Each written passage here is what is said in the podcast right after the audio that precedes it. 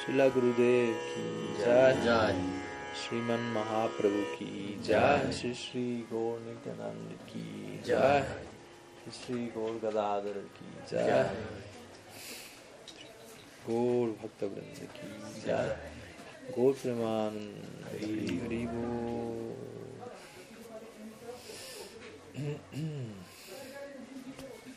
Bien. Bienvenidos a todos, muy buenas tardes. Muchas gracias por su presencia, por la invitación aquí, Juan. Un hermoso lugar, hermosas personas y esperamos también compartir hermosos tópicos el día de hoy. Como mencionamos ayer, si alguno de ustedes nos está visitando por vez primera o por vez segunda, tercera o algo por el estilo, eh, les, les solicito un poco de, de paciencia ya que, que los temas que estamos compartiendo estos últimos días no son precisamente los más introductorios y no, yo mismo no dejo de sorprenderme y aprender con lo que uno mismo está diciendo sobre estos temas. Pero es una experiencia, como mencionamos siempre, que, que, que nos mantiene en un estado de constante aprendizaje. El no conocerlo todo, el no poderlo entender todo, no, no, no hemos de desesperarnos cuando eso acontece, más bien debemos sentir esto es algo que me ayuda a volverme más humilde, ya que cuanto más nos acercamos hacia las orillas del infinito, más comprobamos que no hay límite alguno para el progreso. Lo cual si no somos humildes va a ser una experiencia abrumante, porque muchas veces queremos eh, desde, desde el lado del ego conocerlo todo y conocerlo todo implica conocer algo para saber cómo eso funciona, para que eso sirva a mis propósitos. En última instancia conocerlo todo para controlarlo todo. Pero la postura en relación al infinito es diametralmente opuesta. Yo no me acerco al infinito para controlar, sino para servir.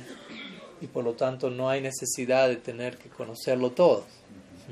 Más bien existe la tranquilidad o la paz y el alivio de poder convivir con, con la ignorancia, en un sentido. ¿no? Y, está bien, y no hay problema. Más bien el, problema comienza a la otra dirección, como decimos, cuando intentamos acapararlo todo mediante el medio de nuestro intelecto, etcétera. Entonces, como digo, si algo lo que voy a decir hoy escapa, sienten que pasa por encima de sus cabezas, ¿no? No, hay, no es un problema. ¿no? De por sí eso es toda una enseñanza. Si incluso al final de la clase alguien viniese y me dijese, Swami, no entendía absolutamente nada de lo que dijo. Digo, bueno, esa es la lección de la clase de. Ahí hay toda una lección ahí, básicamente, ¿no? No creo que pase eso, espero que no, bueno, no digo espero que no pase, lo que tenga que pasar, pero incluso si algo, una pequeña, un pequeño punto llega a nosotros, eso ya es más que suficiente. Y si nada llega a nosotros, esa es la lección del día también. Entonces, como quizás ya saben algunos de ustedes, nos encontramos durante los últimos, los pasados tres días, si no me falla la memoria, o cuatro, y durante los, la siguiente semana aún compartiendo, ya, yo ganando compartiendo una serie de temáticas ligadas a la vida y obra de Sri Gaur Sundar, Sri Chaitanya Mahaprabhu, considerado en nuestra escuela devocional como nuestra, ¿cómo nuestra deidad, la forma del absoluto por la cual nos sentimos especialmente endeudados y atraídos, y al mismo tiempo una forma del absoluto que desciende en este plano y se comporta como un practicante idóneo de esa práctica que nosotros estamos tratando de, de seguir, lo cual es toda una idea interesante. Imagínense ustedes eh, desean transitar un determinado sendero espiritual y el objeto mismo de ese sendero espiritual, Dios en una forma específica, ¿no? le muestra al practicante, así es como se hace idealmente. Entonces él mismo es el objeto de nuestra práctica, pero él, vino, él mismo viene a mostrarnos cómo alcanzarlo a él, el objeto de la práctica, al él comportarse como un practicante dentro de esa práctica, lo cual es una idea más que interesante. ¿no? Y de vuelta, con la cual hay que saber convivir para no quedar abrumados, porque uno como practicante tiene sus días, días y días.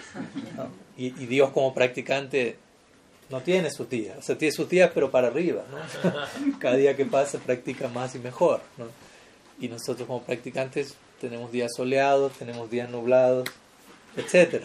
Entonces es importante sabernos inspirar de, de un ejemplo eh, tan extraordinario como el de Dios mismo mostrándose como practicante sin por ello mm, quedar desanimados en el camino, sino sentir la, el rayo de esperanza continuamente golpeando nuestra puerta, especialmente en esos días donde, donde parece no haberlo. El desafío allí es seguirlo encontrando. Entonces hoy vamos a continuar narrando algunas de estas historias, que, que no son meras historias, sino son hechos históricos de la vida de Sri Chaitanya en su Jovana Lila. Ayer comenzamos con el Jovana Lila de Sri Chaitanya, Jovana Lila y Kishore Lila. La palabra lila significa juego divino y básicamente se refiere a cuando Dios, quien se encuentra más allá de las leyes de este mundo, aparece dentro del marco de este mundo sin ser tocado ni afectado por las leyes de este plano y simplemente se dedica a jugar, a ejecutar lila. Mi, Guru Maharaj, él, él siempre gusta, aprecio mucho esa idea que él comparte, él dice una de las características que generalmente conocemos de Dios es que Él es omni, omni, omni. Omnisciente, omnipresente, omnipotente.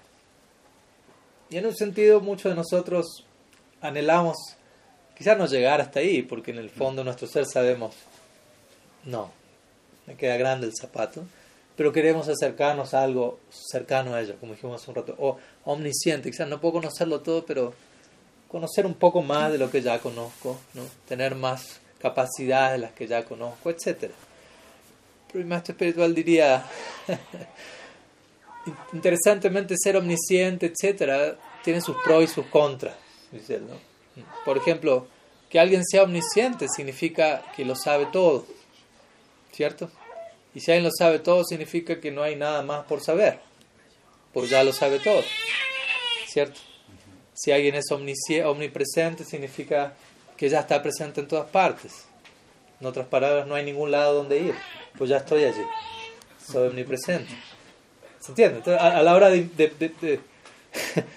de, considerar las implicancias de todas estas cualidades tan ilimitadas, al mismo tiempo empezamos a encontrarnos con un cierto límite.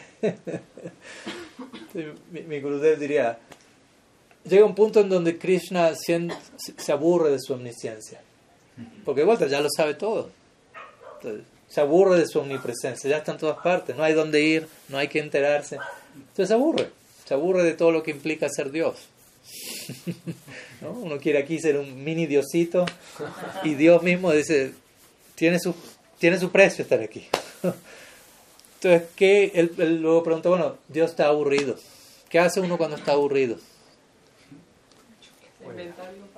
Juega en otras palabras, ¿no? Juega. Y eso es lo que Dios hace. Y eso es lo que llamamos lila. Lila. Juego divino. No juego, juego divino. Es un juego cuyas leyes no son las leyes de este plano, sino la ley superior, en donde Dios, debido a desear, ¿cómo decirlo? Descansar un poco de todo el aburrimiento que implica ser Dios. hace, un, hace un lado esa designación y se sumerge, como hablábamos ayer, en una identidad incluso superior a esa. Y, eso es lo que nosotros llamamos Krishna. Dios por más allá de Dios. Y Mahaprabhu sería Krishna más allá de Krishna, en ese sentido. Krishna muchas veces es conocido por nosotros como la suprema personalidad de Dios. Y yo gusto de definir a Mahaprabhu como la suprema personalidad de Krishna. Krishna es la suprema personalidad de Dios, pero Krishna tiene su propia suprema personalidad la forma de Sri Chaitanya. Entonces, ayer estuvimos hablando de, de este lila, este juego divino, el cual se da en la tierra en diferentes periodos de despliegue cronológico. Y lo que estuvimos estudiando ayer fue el Kishore Lila y el Jovana Lila de Sri Chaitanya. El Kishore Lila que dura desde los 10 a los 15 años y el Jovana Lila de 16 en adelante. Ayer comenzamos, hoy seguiremos, mañana también vamos a continuar con Jovana Lila, etcétera. Entonces voy a hacer un mini breve repaso de lo que vimos el día ayer. y luego entramos al tema de hoy. Entonces el, el Kishore Lila comienza, o la juventud de Sri Chaitanya, con su rol como profesor de gramática sánscrita a la edad de 11 años, básicamente. Que antes no tenemos noción de que alguien a los 11 años es profesor de nada, y mucho menos de gramática sánscrita, lo cual para eso requiere quizás 11 vidas de estudio más que 11 años. Pero Nimai lo era, ¿no? 11 años profesor de gramática sánscrita. Y se encontraba profundamente absorto en el lila de absorber conocimiento, en el lila de debatir, en el lila de aprender, conocer, etcétera, etcétera. Y esto trae acarrado que toda la comunidad de Navadvip, donde Nimai había nacido, se sentía profunda, o buena parte, la comunidad devocional de Navadvip, se sentía profundamente, ¿cómo decirlo? frustrada y al mismo tiempo anhelando eh, que Nimai se volviese un devoto. Porque Nimai era unánimemente el muchacho más brillante de la aldea y lo, último que le, lo único que le faltaba era convertirse en Vaishnava. Tenía todas las cualidades deseables y más aún, pero había algo que no, no encajaba aún y era la carencia de, aparente carencia de devoción y simplemente su obsesión con el rol del conocimiento, conocerlo todo. La cabeza, pero el corazón todavía no parecía no aparecer, aunque estaba allí, pero simplemente tomándose un tiempo para revelarse en la dinámica del lila. Entonces toda la comunidad devocional se lamenta por Nimai, Nimai los persigue a los devotos en Nabil, los, los, los, desafía debate, los intenta atrapar en las esquinas, los corre detrás, los devotos se escapan, se tapan los ojos y le dicen, estás perdiendo tu tiempo, estás perdiendo tu vida. O sea, no estamos en contra del conocimiento, pero el conocimiento debe, como decimos, ablandar el corazón. Un conocimiento también puede volver el corazón una roca. Entonces el conocimiento no es un fin en sí mismo. Ni Gurudev diría, usa tu cabeza para ablandar tu corazón. No, uses tu cabeza para endurecerlo. Y no saltes al corazón directo pasando por alto la cabeza, porque hay una cabeza, tenemos que hacer algo con esta parte. no, interesantemente podemos sobrevivir sin brazos, sin pierna, pero no sin cabeza, no sin corazón. Entonces esos dos elementos, esos dos órganos tienen, están conviviendo, o sea, o sea, deberían aprender a convivir el uno al otro. El uno debería nutrir al otro idealmente. Tony Mai está mostrando todo este esta secuencia con su lila. ¿no? Primeramente la cabeza y vamos a ver cómo eventualmente todo ello desemboca en el corazón. Pero siendo él alguien completamente pensante, no mero sentimentalismo. Entonces toda la comunidad de Naudi comienza a orar por Nimai, cadena de oración para que Nimai Pandit se vuelva un Vaishnav. ¿no? Entonces se dice que debido a las oraciones de los Vaishnavas, Nimai se vuelve un Vaishnav. Así es como uno se vuelve un Vaishnav, por la gracia del sadhu. Bhakti no es inherente. Lo recibimos por la gracia de los Vaishnavas. y en el marco de todo esto, obviamente, se narra como Ishvara Puri, quien eventualmente se va a volver el Diksha Guru de Nimai, visita Naudi de incógnito, eventualmente Nimai lo encuentra, lo sirve.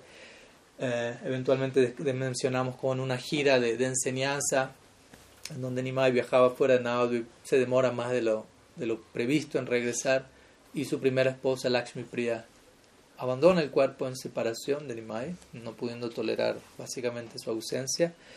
Y ahí es donde eventualmente Nimai contrae matrimonio una segunda vez con Srimati Vishnupriya Devi por pedido de Sachi Mata.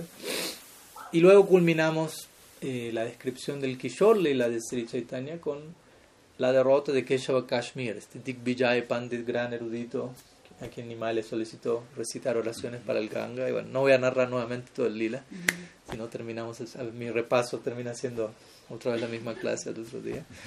Y luego comenzamos de Nimai Pandit y el Kishore Lila pasamos al Jovana Lila, en donde Nimai, como vamos a ver, va a dejar de ser conocido como Pandit, aunque es un título que lo puede seguir acompañando por la eternidad, sin duda pero ahora va a ser conocido como Bhavuk Nimai. Bhavuk Nimai significa alguien poseído por Bhava. Y Bhava significa, en este caso, emoción extática. Entonces, la idea es, aquí Nimai finalmente se vuelve un Vaishnava. Las oraciones de Navadip se vuelven. Generan su fruto, básicamente. Y él, en una visita a Gaia, recibe iniciación de Ishvara Puri, regresa completamente transformado a Navadip. Y todo Navadip, imaginarán, como ellos mismos se transforman con la transformación de Nimai. Y como dijimos, Nimai se inicia y no atraviesa el clásico proceso de un devoto iniciado, quien quizá le toma unas buenas décadas, seriamente hablando, practicando. Si una vez alguien le preguntó a Selassie Maharaj, ¿cuánto tiempo toma más o menos alcanzar la meta última de la vida dentro de nuestra escuela, si uno es serio en su práctica? Y él dijo, y hoy vamos a hablar de algo al respecto. Dijo, dos, tres vidas. Y el devoto se escandalizó como la madre, ¿no? Bocó la cabeza y dijo, uy. Quizás la suya es la tercera madre, así que no hay ningún problema. Pero el devoto se, de alguna manera se sintió como, ¿tres vidas? ¿No? Como, ¿tanto? Y cuando si las hermanas vio al devoto escandalizado, si las hermanas se escandalizó él. ¿Te parece mucho tres vidas? Diciendo, andas viajando por el ciclo de nacimientos y muertes incontables, no, no puedes ni siquiera pensar en cuántos. Y ahora en tres vidas te menciono que puedes alcanzar semejante meta última. ¿Y te parece mucho tiempo? Si además deberías sentirte avergonzado de estar pagando tan poco. Cuando uno realmente dimensiona la, la naturaleza del regalo y que tampoco realmente, aunque uno obviamente tiene que dar lo mejor de sí mismo, ¿no? Y únicamente cuando uno da lo mejor de sí mismo es cuando uno realmente termina sintiendo, estoy dando tan poco. Así es como funciona paradójicamente. Cuando uno se entrega por completo a un ideal y uno recibe el fruto de esa entrega, ahí es donde uno tiene esa experiencia. No, no he hecho nada para merecer esto, para recibir esto. O sea, no lo merezco, obviamente, ¿no? sin causa. Entonces, en fin, ese no es el, mi punto es, ese no fue el caso de Nimai. nada de tres vidas, nada de tres meses, nada de tres años, nada de tres semanas. ¿no? Tres segundos, luego para Puri le pronunció un mantra, todos los síntomas extáticos posibles que uno podría alcanzar, Nimai ya los estaba exhibiendo desde el día uno. Desde ahí su conversión se volvió de naturaleza epidémica, todo y quedó completamente hechizado, afectado por el éxtasis de Nimai. Y como decíamos, él intenta continuar con su enseñanza de gramática sánscrita, pero sus clases ya presentan un vuelo que para la mayoría de los alumnos es inseguible. Y, él mismo se da cuenta de esto, ya no, no es posible. El sánscrito quedó muy abajo, muy atrás ya, para donde él estaba, básicamente. Y allí es donde él comienza a, a, dejar a un lado. Esta hay una historia que no les compartí ayer, que también tiene que ver con con esta transición de Nimai Pandit a Babuk Nimai, que es una historia muy bonita, con su permiso la, la introduzco aquí en el repaso, ya la habrán escuchado, Nimai se encuentra en una ocasión atravesando el Ganges antes de recibir iniciación con un discípulo de Sarvabhauma Bhattacharya, quien era, creo que era Raghunath Shiromani el nombre, y era un gran Pandit, un discípulo de Sarvabhauma Bhattacharya, y Nimai era Nimai Pandit, todos Pandits ahí en el, en el barco cruzando el Ganges, no, no, no, no enfrentándose en debate en este caso, conversando cálidamente. Y Raghunath Siromani le dice a Nimai, ah, he, escrito un libro de gramática sánscrita con el cual espero convertirme en el más reconocido pandit de toda India. Lo cual no es fácil volverse el más reconocido pandit de toda India en ese momento. Entonces le dice, sabiendo que tú eres semejante pandit, quisiera mostrártelo para que me des tu opinión. Y Nimai dice, bueno, ok mientras van cruzando el Ganges, un, trayecto apacible, Nimai va leyendo el libro. Y Nimai le dice, bueno, ya que estábamos conversando, intercambiando ideas, dice, yo también escribí un libro de gramática sánscrita. Mentira, no había escrito nada, pero en el momento manifiesta uno, ¿no? Escribí un libro de gramática sánscrita, y saca el libro. Como para que también compartamos ideas. Entonces manifiesta un libro de la nada, él lo manifiesta y se lo da. Entonces Raghunath Siromani empieza a leer el libro y empieza a llorar, ¿no? a derramar por lágrimas y lágrimas. Entonces Nimai lo, lo, lo, contempla y dice, ¿qué te hace llorar tanto? O sea, ¿qué hay tan conmovedor en un libro de gramática sánscrita? uno, no va a llorar precisamente, el corazón no es que se derrite al, atravesar leyes gramaticales, ¿no? no. Entonces Nimai dice, ¿qué te pone tan emotivo? Dice, no, en realidad estoy llorando de pena, dice, porque con mi libro yo tenía la esperanza de volverme el más grande erudito de toda India, pero ahora que leo tu libro me doy cuenta que no hay punto de comparación y que nunca voy a volverme ese gran, ese gran erudito que yo quería ser. Y Animal dice, ah, ese, ah, esa es tu preocupación. Sí, y llora. dame mi libro, le dice Nimai. Nimai agarra el libro, lo tira al Ganges. Dice, ahora te puedes volver el más grande erudito de toda India. y se dice que eventualmente Raghunath Shiromani se vuelve el más grande erudito de toda India por las bendiciones de Nimai Pandit. Uno va a la enciclopedia británica hoy en día, sale Raghunath Shiromani, el más grande erudito de toda India. Tal Pero con eso Nimai Pandit está mostrando, ¿no? Él estaba por encima de él y al arrojar el libro al agua, básicamente está arrojando esta noción de gyan, ¿no?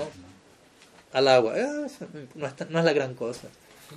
Desafortunadamente Raghunath Siromani no terminó de entender toda la lección, porque básicamente si no le hubiera dicho que tienes más valioso que eso, como la famosa historia de Sanatan Goswami con la piedra de Chintamani. Pero bueno, el punto es este, ¿no? Aquí Nimai está mostrando la supremacía del bhakti por encima del gyan. Entonces él cierra su escuela de sánscrito, como vamos a ver hoy, él, abre una nueva escuela, la escuela nocturna de Kirtan en casa del Sri Pandit. Pero el Sankirtan comienza extraoficialmente antes de que se inaugurase esta escuela nocturna y empieza a haber oposición en Navdev, de vuelta, no, no, todo, no toda la aldea, no todo el, pueblo está de acuerdo con ello. Y los asociados de Nimai comienzan a preocuparse ¿no? por la oposición. Y Nimai se empieza a manifestar a cada uno de ellos personalmente para darles mm, seguridad. Aquí estoy, no hay ningún problema. ¿no? Se le manifiesta a Sivas Pandit. Mm, estás adorando en Shrimka, abre la puerta. Ese que estás adorando está golpeando tu puerta en este momento. Muestra forma de cuatro brazos a toda su familia. Se manifiesta Murari Gupta, se manifiesta aquí, se manifiesta allá. Y bueno, ayer culminamos con el encuentro de Nimai con Nitya. ¿no? Prabhu Entonces allí se encuentran en Nandanacharya Bhavan, luego la ceremonia de Vyasa Puja, donde Nityananda está con la guirnalda sin respetar el protocolo y las reglas y regulaciones propias del ritual, como buena Badut. Y Mahaprabhu intentando dejar en claro a todos los presentes la posición, la gloria ontológica de Srinityananda. Hoy vamos a continuar con algunas lilas a este respecto. Entonces hoy continuamos. Comenzamos ayer con Jovana Lila y hoy continuamos estos días vamos a seguir continuando con Jovana Lila. De que Jovana Lila es de 16 años en adelante. En un sentido, todo lo que veamos de aquí en adelante va a ser Joe Lila. Pero nos quedan dos encuentros hoy y mañana antes de que del trágico momento en el que Nimai acepta la orden de Sanyas. Entonces vamos a comenzar con una famosa sección narrada sobre todo en Chaitanya Bhagavat, en donde Sri Chaitanya Dev se encuentra con Pundarik Vidyanidhi. Pero antes de ese encuentro, Mahaprabhu comienza a llamarlo a distancia, llamando Padre, padre lo llama, padre Pundarik, Bab Pundarik, Bab Pundarik. Entonces nadie entendía bien qué estaba diciendo, ¿no? Quizá lo están llamando. Pundarik, Pundarik, ¿no? Pundarik, Pundarik, mi padre, ¿no? Obviamente ahora vamos a ver por qué se refiere a Pundarik. ¿Quién es Pundarik Vidyanidhi en el Krishna Lila? ¿Mm? ¿Cuál es el nombre? Gracias. Y Mahaprabhu en un sentido es Shirada, en el sentido que es Krishna el humor de ellos. ¿no? Entonces ahí empezamos a entender por qué le está llamando a su padre. ¿no? Mahaprabhu se encontraba en Radha Bhav y llamando Raj en el Gorlila como Pundarik. Entonces los devotos lo ven a Mahaprabhu llamando a un tal Pundarik que nadie conocía, porque él no vivía en la aldea ni nada. Y todos le empiezan a preguntar, ¿no? y él le dice, una gran personalidad está llegando, Pundarik Vidyanidhi, por favor tráiganlo donde mí cuanto antes. Ya estoy sin poder tolerar la separación de él. No puedo vivir sin él, básicamente. Krishna Bhakta Viraha Vinadukka Nahyar. Cuando Mahaprabhu le preguntaba a Ramananda Roy cuál es el más grande de todos los sufrimientos, dijo estar separado de los Vaishnavas. Él dijo, no conozco otro dolor, otro dolor aparte de ese. Hasta que nosotros no sepamos sentir ese dolor, ese sufrimiento, vamos a seguir sufriendo por tantas otras cosas. no, es que estamos promoviendo dejar de sufrir, con todo respeto, pare de sufrir. No sé si existe aquí en Colombia, pero no, que pare de sufrir para nosotros es más bien aprenda a sufrir. Como hablábamos el otro día, ¿no? la compasión. Compasión es un tipo de sufrimiento. Yo sufro por la persona que está sufriendo. Hay, hay dolor, pero es un dolor que expande mi corazón, es un dolor deseable, hay dulzura en el dolor, si la hermanas diría. Existe la, la, posibilidad de la dulzura en el dolor. Es posible, dice. Entonces Mahaprabhu estaba experimentando una variante de ello en separación de Pundarik. Y se dice que le solicita a sus asociados, similarmente a la, a la situación con Nityananda Prabhu, vayan a buscarlo y tráiganmelo. Y similarmente al caso de Srinitai, nadie logra encontrar a Pundarik Vidyanidhi. Todos empiezan a hacer una investigación a lo largo de Navadvip. Nada. ¿Por qué? Porque Pundarik Vidyanidhi había llegado disfrazado de un Vishai. ¿no? Vishai significa alguien ocupado, en, alguien que aparenta, no ocupado en este caso, estaba disfrazado, que aparenta ser un disfrutador de los sentidos. Entonces los devotos fueron a buscar a Pundarik Vidyanidhi idealizando semejante, un determinado estándar de vestimenta, incluso conducta. Entonces, probablemente lo cruzaron, pero no lo reconocieron. Entonces vuelven donde él y le dicen, no lo encontramos. Ese Pundarik Vidyanidhi se encontraba en disfrazado de un Vishai como una manera de tratar de ocultar sus sentimientos devocionales. Él era una personalidad tan grande que él deseaba pasar desapercibida, en verdad. Y vemos una y otra vez este tipo de historias. Ishvara Puri llegó a Nave como disfrazado un sannyasi Ekadandi. Cuando Madhavendra Puri recibe el, el, el kir de Gopinath, él inmediatamente parte del lugar, pues sabe, mañana ya, ya voy a estar en todas las redes sociales de la aldea, ¿no? voy a estar en Instagram, voy a estar en todo, todos van a estar hablando de mí, así que antes que eso ocurra, desaparezco de aquí, ¿no? Entonces vemos interesantemente las grandes personalidades le escapan a la fama, ¿no? Pero eh, la fama corre tras ellos, básicamente. Krishna quiere hacer famosos esas personalidades, ¿no? Entonces, este, era, este, este caso no era la excepción a la regla. Pundarik Vidyanidhi se encontraba disfrazado como un disfrutador mundano para que su profundidad devocional pase por alto. Básicamente, y, esa es una lección que las escrituras dan una y otra vez. Apana bhajana katana kaivo tata. Por ejemplo, Narottam Das Thakur dice: No reveles tu vayan a nadie, no andes hablando de los resultados de tu mundo interno aquí y allá. Esa no es la conducta de un Vaishnava. Andar promoviendo, promulgando, ¿no? me pasó esto, sentí esto, vino esto, vino. Eso ha de ser compartido. Guhyam akyati prichati, bhukti Como un síntoma de amor en confianza con otro Vaishnava. Sanatan Goswami diría Gopayed Guru Ratmana, Gopayed Devatamistam, Gopayed Chaniyamantram, Gopayed Nijamalika Gopayed, Gopayed, Gopayed. Gopayed significa esconde. Sanatan Goswami dice esconde a tu Guru, esconde a tu Istadeva, esconde tu mantra, esconde a tu Malika. Escóndelo todo. No quiere decir que el guru viene, uno lo secuestra, lo mete en un cuarto, lo cierra con llave. Estoy siguiendo a Sanatan Goswami. Si no implica, no hagas un show barato de esas cosas, no, no, no, no hagas una exposición superflua de algo que ha de ser escondido en el sentido, eso tiene que estar vibrando en la sección más recóndita de tu corazón, no simplemente de la boca para afuera y tratando de volverlo un, utilizar todos esos elementos tan profundos como un, quién sabe, como una forma de promoverte a ti mismo muchas veces. En el nombre de promover a mi guru, promover esto, únicamente estás tratando de posicionarte a ti mismo. No, no, escóndelo, guárdalo allí, en la, como dijimos el otro día, Que el león Gaurahari ruja en la más profunda de la caverna en mi corazón. Pero yo debo estar dispuesto a entrar en esa caverna. Entonces, de ese lugar, Pundarik Vidyani llega a Nabde con ese achar que de vuelta, por fuera no parece durachar, parece lo contrario a un achar, pero hay un achar aún más profundo. Entonces, eventualmente los devotos ubican el paradero de Pundarik Vidyanidhi y Mukunda Datta, quien era un asociado de Mahaprabhu, es un asociado de Mahaprabhu, uno de sus asociados centrales, Kirtaniya, él provenía de la misma aldea de nacimiento que Pundarik Vidyanidhi, entonces lo conocía, Chittagong se llama el lugar. Y él, Mukunda Datta era muy amigo de Gadadhar Pandit.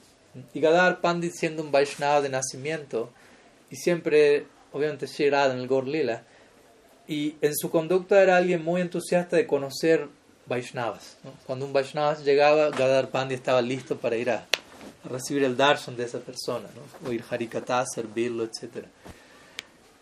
¿Qué decir de una personalidad como Pundarika Vidyanidhi?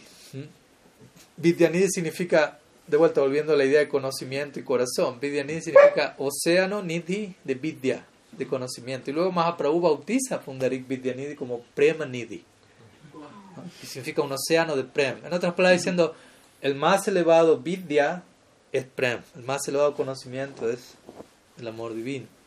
Entonces, Mukunda le dice a Gadadhar, llegó una gran personalidad llamada Pundarik Vidyanidhi, quiero llevarte a que, a que lo conozcas, recibas su darshan. Y obviamente, Gadar Pandit allí va, van juntos, Gadar Pandit completamente como emocionado, ¿no? voy a conocer a un Vaishnava. ¿no? Ese sería el humor en el cual uno debería acercarse a esos momentos. ¿no?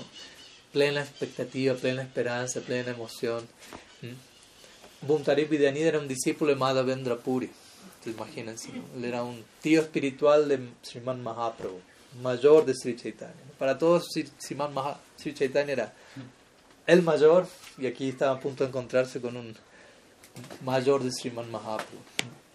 Entonces, Mukunda llega con Gadar Pandit y se encuentran con una escena peculiar, como mínimo. No. en donde Gadar Pandit llega con sus expectativas de encontrarse un gran Vaishnav y con una determinada, eh, un determinado esquema mental de qué es un gran Vaishnav y cómo se comporta, cómo se ve y qué debería estar haciendo. Y Pundarik Vidyanidhi, como dijimos, se encontraba en el rol disfrazado de un Vishai, ¿no? un disfrutador mundano. Entonces se encontraba en un sofá ¿no? plenamente decorado, vestido con sedas muy finas, perfumado, con el cabello aceitado y peinado de manera muy como recién salido de la peluquería básicamente fumando una juca que es como una pipa abanicado por sirvientes ¿no? como una situación de total de, sumergido en el deleite de los sentidos a más no poder y Gadar Pandit en contraste era alguien totalmente renunciado de nacimiento célibe etcétera que no y, que tenía una idea que es relativamente correcta de cómo un Vaishnava se suele comportar. No estaba tan mal parado cada pandito, obviamente. Y, pero en la dinámica lila, de vuelta, recordemos, Gadar es Shirada, no, no, no, hay error posible, pero en la dinámica lila Gadar se equivoca, si se quiere, y mentalmente juzga a Pundarik Vidyanidhi pensando, pero Mukunda me dijo que iba, que estábamos, estábamos por conocer a un gran Vaishnava, pero me trajo ante un disfrutador de los sentidos. Él no lo dice esto, él lo piensa únicamente. La idea pasa en su mente. Y se dice que Mukunda, quien estaba al lado de Gadar Pandit, él nota la duda estampada en el rostro de Gadar Pandit. Porque el rostro habla, como hablábamos ayer, ¿no? Samudrika Shastra. ¿no? El estudio, usted le estudia el rostro a alguien y, y tienen claro qué está pasando más allá del rostro en su mente.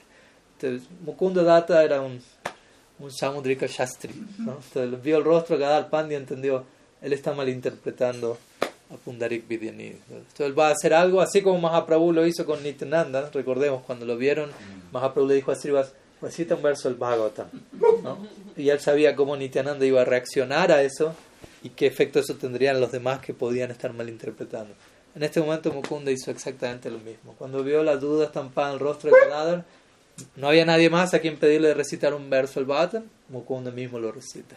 Un verso muy, muy famoso en donde se, se habla de la extremada misericordia, naturaleza, extremadamente misericordiosa naturaleza de Krishna. El verso dice, Aho bhakyam shranakala kutam jikyam sayapaya apyashatvi lebhim gatim gatriuchitam tatonyam Kambam Dayalum Sharanam Brajema. es un verso citado por Sriman Uddhav Mahashaya, tercer canto del Srimad Bhagavatam, en donde él expresa este verso en, total chamatkar, en total asombro, luego de, caer en cuenta cómo la, dimensión de gracia sin causa que Krishna exhibe o que Krishna posee en su, ser y que se manifestó de una manera única en el momento en el que él mata a Putana. Putana es básicamente el primer demonia, si se quiere, matada por Krishna cuando él tenía unos pocos días de vida. Y es, y es un contraste muy fuerte porque Putana es una entidad monstruosa, pero que aparece disfrazada como la más hermosa de las damas celestiales, acercándose al baby Krishna, ¿no? al pequeño Krishna, en el humor de una madre externamente, ofreciendo nutrición, ofreciendo pecho materno para nutrir al niño, el símbolo de, de vuelta, maternidad, refugio, protección, pero detrás de todo ello que había, su pecho estaba untado con veneno y su intención era en verdad matar a Krishna. Imaginar aquí la madre con su bebé, qué ejemplo ese, ¿no? Imagínense que una madre se acerca, vengo a nutrir al bebé y, eventualmente no se entera, quería matarlo. Eso sale en todas las noticias, básicamente. es lo peor que uno podría hacer, ¿no? Matar a un bebé y presentándose ofreciendo exactamente lo opuesto con, ese, con ese... Entonces el punto al que voy, porque eso no termina ahí, eso es monstruoso, pero cómo Krishna responde a semejante actitud, le entrega a Putana la posición de una madre en Golok Vrindavan, le da Vatsalya Prem. Entonces Uddhav queda completamente desconcertado. ¿Cómo, ¿Cómo, puede haber alguien tan misericordioso? O sea, esto ya es descomunal, va más allá de cualquier cosa que pueda imaginar. ¿Cómo alguien va a rendirse a alguien aparte de Krishna? No, hay nadie tan misericordioso. Este, este, es el principio de, de misericordia sin causa, el cual no es tan fácil de entender. Nosotros a veces hablamos del concepto de gracia, de misericordia, pero a veces ni siquiera entendemos del todo claro lo, que es la justicia. Y si no entendemos muy claramente qué es la justicia, no vamos a poder entender qué es la misericordia. ¿Por qué? Porque la misericordia es una transgresión de la justicia.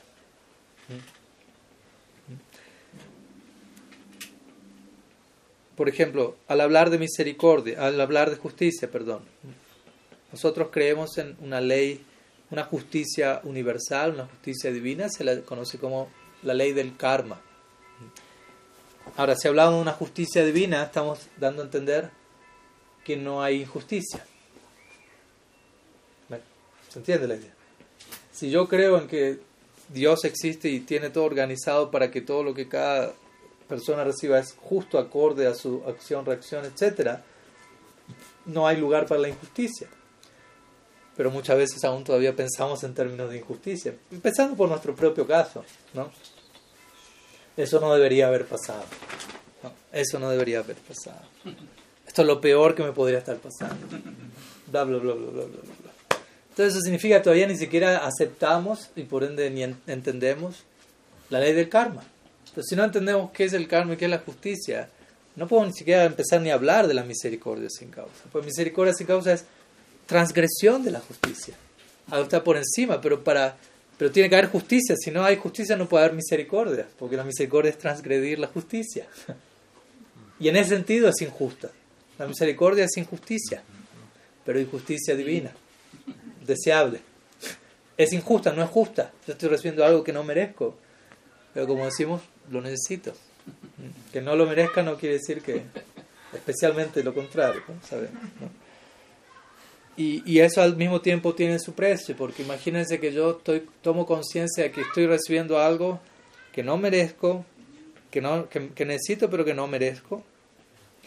Y es algo tan grande que no importa todo el mérito que haga, voy a seguir sin merecerlo. Eso para el ego es una píldora difícil de tragar. Convivir con algo que nunca voy a merecer sin importar todo lo que haga, lo cual no quiere decir que no haga nada entonces. ¿no? Pues esa es, la lógica. A mí sin causa, es, una invitación a la pereza básicamente, ¿no? No, no, no, funciona así.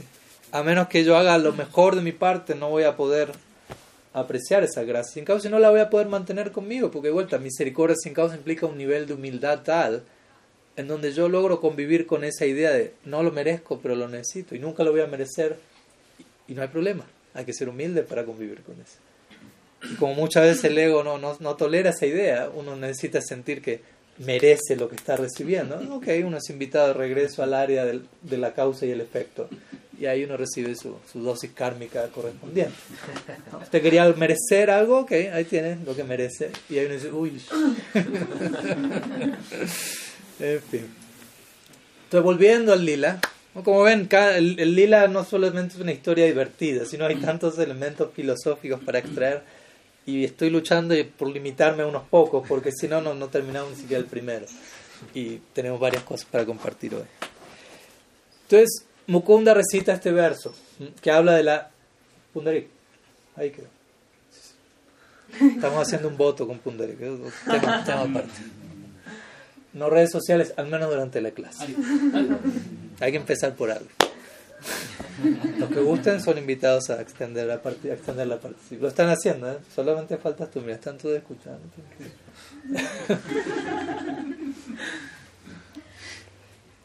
Entonces, Mukunda cita este verso que habla de la extrema misericordia de Krishna y Pundarik Vidyanidhi estalla, básicamente. Sentado en el, en el sofá en el que estaba, salta al suelo, comienza a rodar por el suelo, comienza a romper todas sus ropas, comienza a llamar a Krishna, comienza a recitar una y otra es la última línea del verso, que significa, ¿cómo puedo rendirme a alguien más misericordioso que Krishna? Como diciendo, no existe esa persona. ¿no? ¿Cómo alguien puede incluso, o sea, no hay otra, y así, comienza a... Y allí Gadar Bandit cae en cuenta, oh, oh, ¿no? Comienza a caer en cuenta de la posición interna de Fundarik Vidyanidhi y a sentir cometido Vaishnava Aparat en mi mente, lo cual es el más leve tipo de Vaishnava Aparat, ¿no? Porque obviamente existen niveles más, más grotescos de ello, ¿no? Matar a un Vaishnava, por irme al otro extremo. y obviamente cosas entre medio, sin duda. Hay, en términos generales hay tres niveles de ofensa a un Vaishnava. Ofenderlo físicamente, ofenderlo verbalmente, ofenderle mentalmente. Y uno puede contrarrestar cada una de esas ofensas en esos mismos términos. Si un día yo le salto a la yugular a Kriparam Prabhu, ¿no? Krishna me proteja, que se me ocurra. La manera en la que yo tengo que contrarrestar esa ofensa es en los mismos términos, en términos físicos. Tengo que ofrecerle servicio a Kriparam Prabhu. Y obviamente no tengo que esperar a, a saltar la yugular para ofrecerle servicio a Kriparam Prabhu. Pero esa es la idea. Si yo ofendo verbalmente a Kali Yuga Pavana, Krishna proteja, yo tengo que contrarrestar esa ofensa verbalmente. ¿no? Pero siempre con la persona ofendida, por empezar. Dejo en claro eso, obviamente. No, no es que yo ofendo a, Acharya Maharaj y voy donde Pundari. Pundari me perdona por la ofensa con Acharya Maharaj. ojalá que él me diga Maharaj, vaya con la persona ofendida.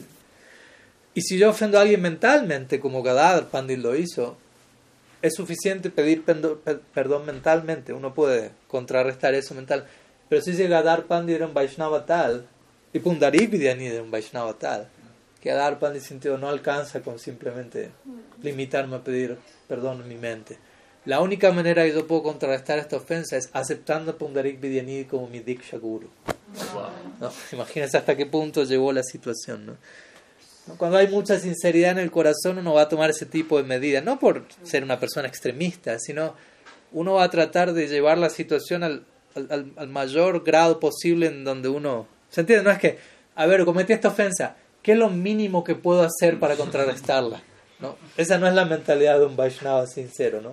Todo lo contrario, ¿no? Para el otro lado, más que lo mínimo, ¿no? lo máximo que puedo ofrecer para... ¿Se entiende la idea? Porque también podemos quedar en ese conformismo, ¿no? Bueno, hay, tengo que hacer algo para contrarrestar esto. ¿Cuál es la base mínima con lo que ya quedo bien parado y no me toca después ningún problema? No, no, no. ¿Cuánto es lo más que puedo dar en esta situación? Entonces cada Pandit toma esa resolución, se la presenta a Mukunda. Mukunda, más que feliz, le presenta el caso a Pundarik Vidyanidhi, le comenta las cualidades de Gadar Pandit, alguien sumamente calificado. Pundarik Vidyanidhi está de acuerdo con ello, pero luego el caso también se le presenta a Mahaprabhu como para terminar de obtener todas las bendiciones y Mahaprabhu obviamente dice cuanto antes trata de, de recibir el mantra de él. ¿no? Entonces selecciona un día auspicioso y allí Gadar Pandit se vuelve el discípulo de Pundarik Vidyanidhi, quien también como vemos tiene la correlación con el Krishna Lila, ¿no? porque ser discípulo es volverse hijo en un sentido. ¿Y, quién es Gadar Pandit? Shirada. ¿Quién es Pundarik Vidyanidhi? Vrishabhanu Maharaj, ¿no? padre e hija en Krishna Lila, padre e hijo, si se quiere, en el Gaur Lila también. Entonces, primer lila que queríamos compartir hoy, Chigadar Pandit ki Darek Vidyanidhi ki Y bueno, a todo esto obviamente Nityananda Prabhu se mantiene en su abadutez estándar, ¿no? a esta altura el lila él se encuentra viviendo en la casa de Srivas Pandit, ¿no? Como que se estableció allí, se alojó allí y es, eh, adorado, es servido por, por la familia Srivas Pandit allí. Se dice que, que, se comportaba como un niño en casa de Srivas Pandit. Incluso se dice Malini, la esposa de Srivas, le daba de mamar a Nityananda Prabhu. y un día Mahaprabhu llega ¿no? y lo encuentra ¿no? Nityananda en esa situación, ¿no? así completamente no malcriado, porque estamos en Lila, ¿no? pero mantenido por Srivas en su hogar y y en la dinámica del Lila y queriendo, queriendo mostrar algo a través de sus devotos, como vamos a ver. Mm, Mahaprabhu le pregunta a Srivas, ¿por qué estás manteniendo a semejante persona en tu casa? ¿No? Semejante abaduta. ¿no? Una persona que no sigue ninguna regla, que, hace lo que quiere básicamente, y lo estás manteniendo en tu casa. ¿no? Como dando a entender, no, no está bien eso, poniendo a prueba Srivas, no a Srivas, pero mostrando, queriendo mostrarnos, de vuelta, mostrar la posición de Nityananda a través de Srivas. Entonces Srivas Pandi cuando escucha eso, ¿no? Mahaprabhu diciendo, ¿cómo está manteniendo este loco básicamente? Y obviamente Srivas responde, y hay que entender esto obviamente, pero incluso si Nityananda tomaría viño andaría con mujerzuelas, yo no voy a trastabillar ni una pulgada en mi fe en él. Básicamente. Como dando a entender, incluso si externamente él, y Mahaprabhu más una vez ha dicho, si uno ve a Nityananda Prabhu en un burdel o en un bar, lo único que uno tiene que entender es que él está allí para liberar a todas las personas ahí, no, no es que él tiene un interés en, en lo que se ofrece allí, ¿no? sino que él, él tiene algo para ofrecer. Obviamente, este tipo de ideas hay que aplicarlas a Nityananda Prabhu y tener cuidado de no justificar lo injustificable, ¿no? El nombre de ser un representante de Nityananda Prabhu, lo que fue. Entonces, Srivas menciona esto en el debido espíritu y Mahaprabhu que queda en éxtasis, obviamente, al escuchar la fe de Srivas en Sri Nityananda. Le dice, incluso si en algún momento Lakshmi Devi tendría que salir a mendigar, lo cual no suele ocurrir, porque Lakshmi es la diosa de la fortuna, decide hacerla mendigar, que es del resto, pero él da ese ejemplo extremo. Si Lakshmi Devi tendría que salir a mendigar, incluso si eso pasase, en tu hogar nunca va a faltar nada. Diciendo, a Lakshmi le puede estar faltando algo, a ti no, por la fe que tienes en, en, en Nityananda Prabhu, etc. Srivas Pandit ki Nityananda Prabhu ki Luego también se narra en esta dinámica, conectado también con Sri Nityananda como un coprotagonista. Un sueño que Sachi Mata, que, que Sachi Mata tiene, se le hace más lo narra también hermosamente.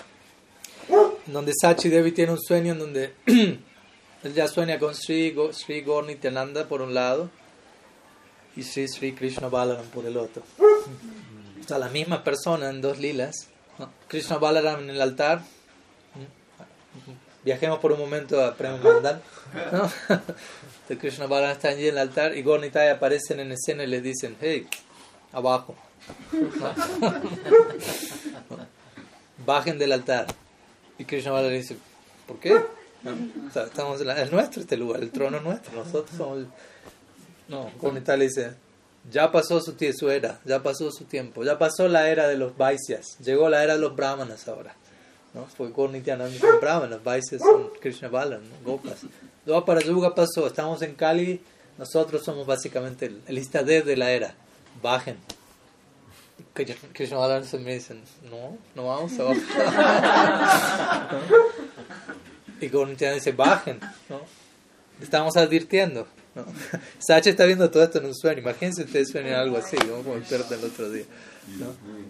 Y Gornitananda comienzan a, Había ofrendas para Krishna Bala. En Gornitananda comienzan a comerse todas las ofrendas de Krishna Bala. Krishna Bala dice: ¿Qué están haciendo? Son nuestras ofrendas. Son nuestras ofrendas en esta era ahora. Y ahí empiezan a, luchar entre ambos. ¿no? Y finalmente Gornitananda bajan a Krishna Balaran del altar los derrotan y ellos se establecen en, el altar. ¿no? Y, el, y, en ese momento ya se habían comido toda la ofrenda, pero en el sueño Nityananda está en el altar y, junto con Mahaprabhu le habla a Sachi desde el altar en el sueño y dice, tengo hambre. Y termina el sueño allí, Sachi despierta. Y ella va corriendo y le cuenta el sueño a Nimae, se acabo de soñar esto. Y Nimae dice, bueno, parece que Nitai tiene, tiene hambre, hay que, hay que, organizar un almuerzo para él. Le dice, no le cuentes a nadie este sueño. ¿no? vemos cómo Mahaprabhu trata de, regular el Aishwarya que a veces se manifiesta aquí y allá. Le dice, organicemos un almuerzo para, para. Entonces eh, Sachi comienza a preparar todo y Nimae le, lo invita a Nitai le dice, pero Nitai, por favor, pórtate bien. ¿no? Mamá está cocinando para ti, ven aquí, hagamos las cosas bien, una vez, menos, etc. Entonces Nityananda viene y relativamente dentro de lo que su abadutez le permite, es un buen muchacho junto a Mahaprabhu, y ellos almuerzan, y mientras Sachi le sirve el prasad, ella tiene nuevamente una visión y por un momento deja de ver a Nityananda y Gauranga y comienza a ver a Krishna Balaram comiendo juntos. ¿no? Y se dice que en ese momento ella se desmaya ¿no? Luego Mahaprabhu la despierta y Sachi sale corriendo a su cuarto, se encierra y comienza a llorar. Habiendo tenido esa visión. En ese lugar tenemos que orarle a Krishna Balaram Gornitananda cuando, cuando, cuando ese día vendrá. ¿no?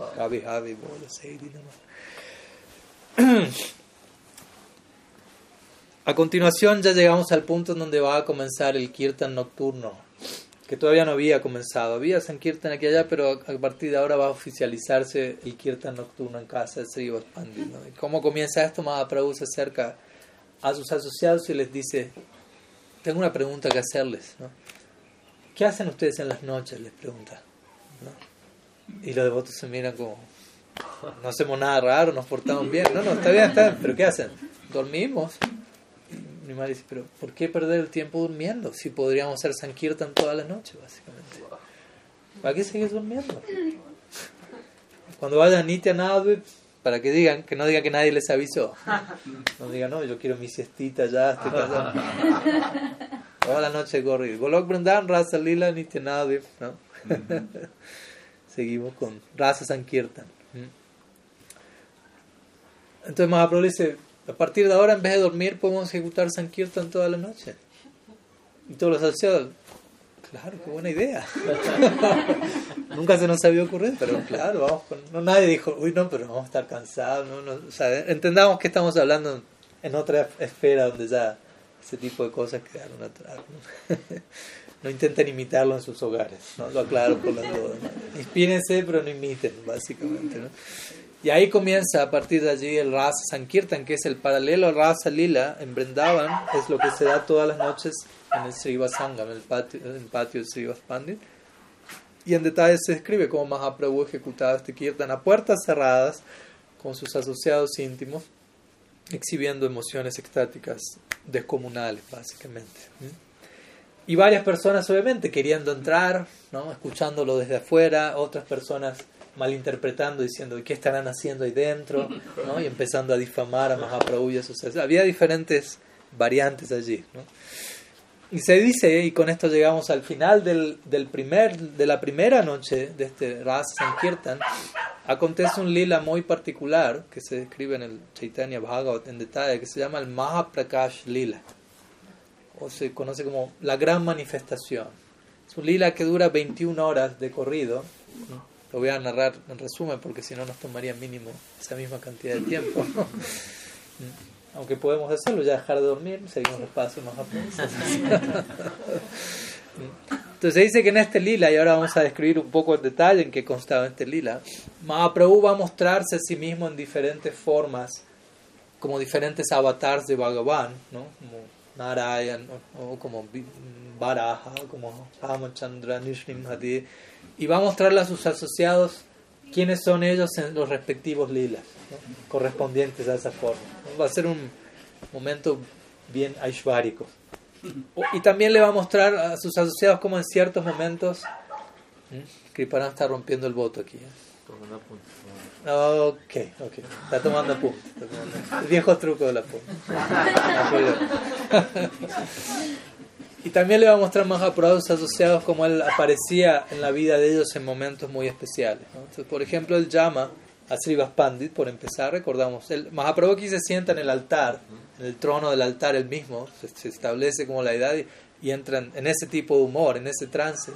Y todos sus devotos comienzan a, adorarle y él empieza a llamar uno tras otro. Entonces llama a Srivas Pandit, al dueño de casa. Le dice, ¿te acuerdas esa vez que tú fuiste a escuchar Srimad Bhagavatam de Devananda Pandit? Y tú comenzaste a sentirte tan extático, tan emocionado que comenzaste a llorar y, y, y, los seguidores de Bananda Pandi en la audiencia consideraron que tú estabas interrumpiendo la clase y perturbándola y te sacaron de la clase a la fuerza y de Bananda Pandi no hizo nada al respecto. Y tú te fuiste corriendo a un lugar porque habías quedado tan conmovido por un verso del Bhatan que habías escuchado y comenzaste a llorar. Y en ese momento estando solo allí sentiste una contención, una revelación única. ¿Te acuerdas de eso? dice. Sí, sí, sí. Yo entré en tu corazón en ese momento. Cuando sentiste eso, ese era yo acompañándote, saboreando el Bhagavatam junto contigo. Mm. imagínense si Pandi comienza a llorar nuevamente, intensamente. Y así, ¿no? Luego más a llamar Ganga Das Pandit. ¿no? Llega Ganga Das Pandit. ¿no? Quien era el maestro de, de sánscrito de Nimai cuando él era un niño, ¿no? Ahora se había sumado a, la nueva escuela, básicamente.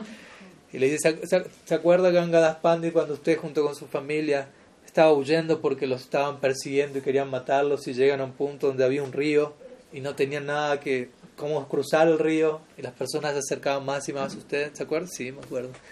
Y en un momento donde ya no había posibilidad y estaban a punto de ser alcanzados, en, su mente usted pensó, me voy a tirar al río voy a matarme porque no puedo hacer nada aquí, me siento tan impotente, voy a acabar con mi... ¿Se acuerda? Sí. ¿Se acuerda? Justo en ese momento apareció un botero y que los cruzó al Ganges. Sí, yo era el botero, le dice. Siguiente, ¿no? Y así va, va, llamando uno tras otro. ¿no? Luego manda a llamar a Kolavech Sridhar, ¿no? el vendedor de, de hojas de plátano que mencionamos el otro día. Si de que él no ganaba mucho, imagínense cuál es su negocio, vender hoja de, plátano, no, precisamente no es que uno sea un, multimillonario. Y lo poco que él ganaba, la mitad la utilizaba para adorar el ganga. Y la otra mitad, que no era mucho, era para su, su subsistencia. Y durante toda la noche él cantaba Srinam absorto. Entonces Mahaprabhu le dice, ¿no te acuerdas cuando yo iba a tu local y te regateaba, regateaba usan aquí la palabra, tus productos y nunca quería pagarte lo que valían, a veces ni siquiera te pagaba nada y tomaba los productos y salía corriendo, etcétera. ¿Te acuerdas de todo eso? Sí, me acuerdo. bueno, y, Mahaprabhu en ese momento a él se le revela como Krishna mismo adorado por diferentes devas y personas. Le, le entregas Spurti a Kolaveshridar en ese momento.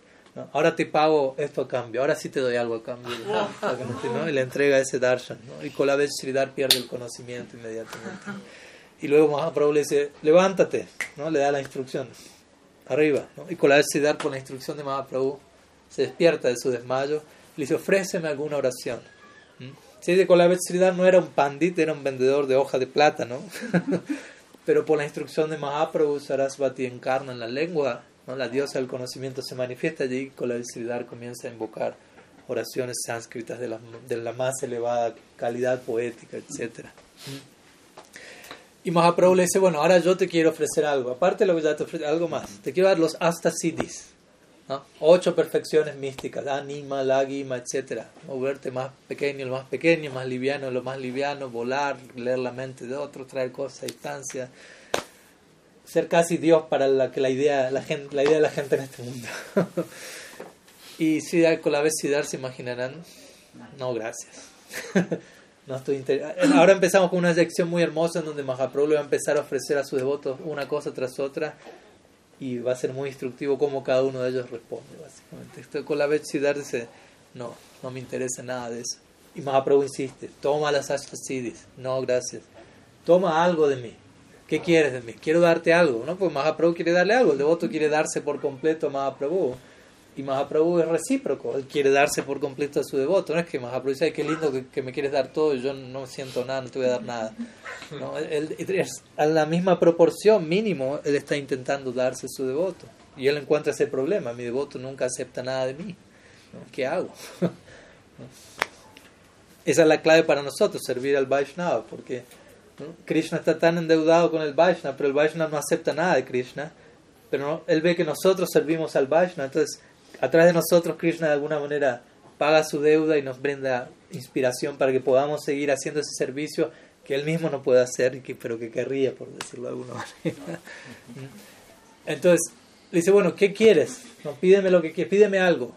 Y con la vez dice, que ese brahmana que robaba mi mercancía la fuerza se mantenga siendo el señor de mi vida, vida tras vida. Ese es mi pedido, dice para la ciudad, ¿no? derramando lágrimas.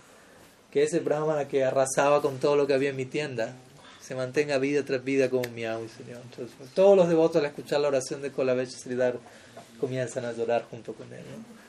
¿no? Y Mahaprabhu de vuelta, él deseaba ofrecerle un gran reino y tantas cosas en ese sentido, pero y le insistió y le dijo, permíteme solamente seguir cantando tu nombre. E-, ese es mi pedido. Como dando a entender, eso es más grande que cualquier riqueza de este mundo. No, no me estafe dándome un reino en este plan, no me estafe dándome perfecciones místicas. No, permíteme seguir cantando tu nombre. Esa es la verdadera riqueza. Golokir Premadhan Harinam Sankirtan, dice Narottam La riqueza de Golok Brindavan desciende a este mundo en la forma de Harinam Sankirtan. Próximo turno, dice Mahaprabhu. Murari Gupta. Murari Gupta aparece en escena. Hanuman en el Gaur Lila. ¿no? Entonces Mahaprabhu, Murari, ¿no? y le manifiesta la forma de Sri ¿no? arco y flecha, etc. Entonces de vuelta Murari Gupta queda completamente extasiado contemplando eso. Y no solamente Ramachandra, obviamente aparece en escena Lakshman, Sita, Devi, y Murari aparece en escena como Hanuman, como decíamos el otro día. ¿no? Los devotos se preguntaban, parece que nuestro Nimai es muy, demasiado extraordinario como para ser un ser humano ordinario, quizás sea Krishna.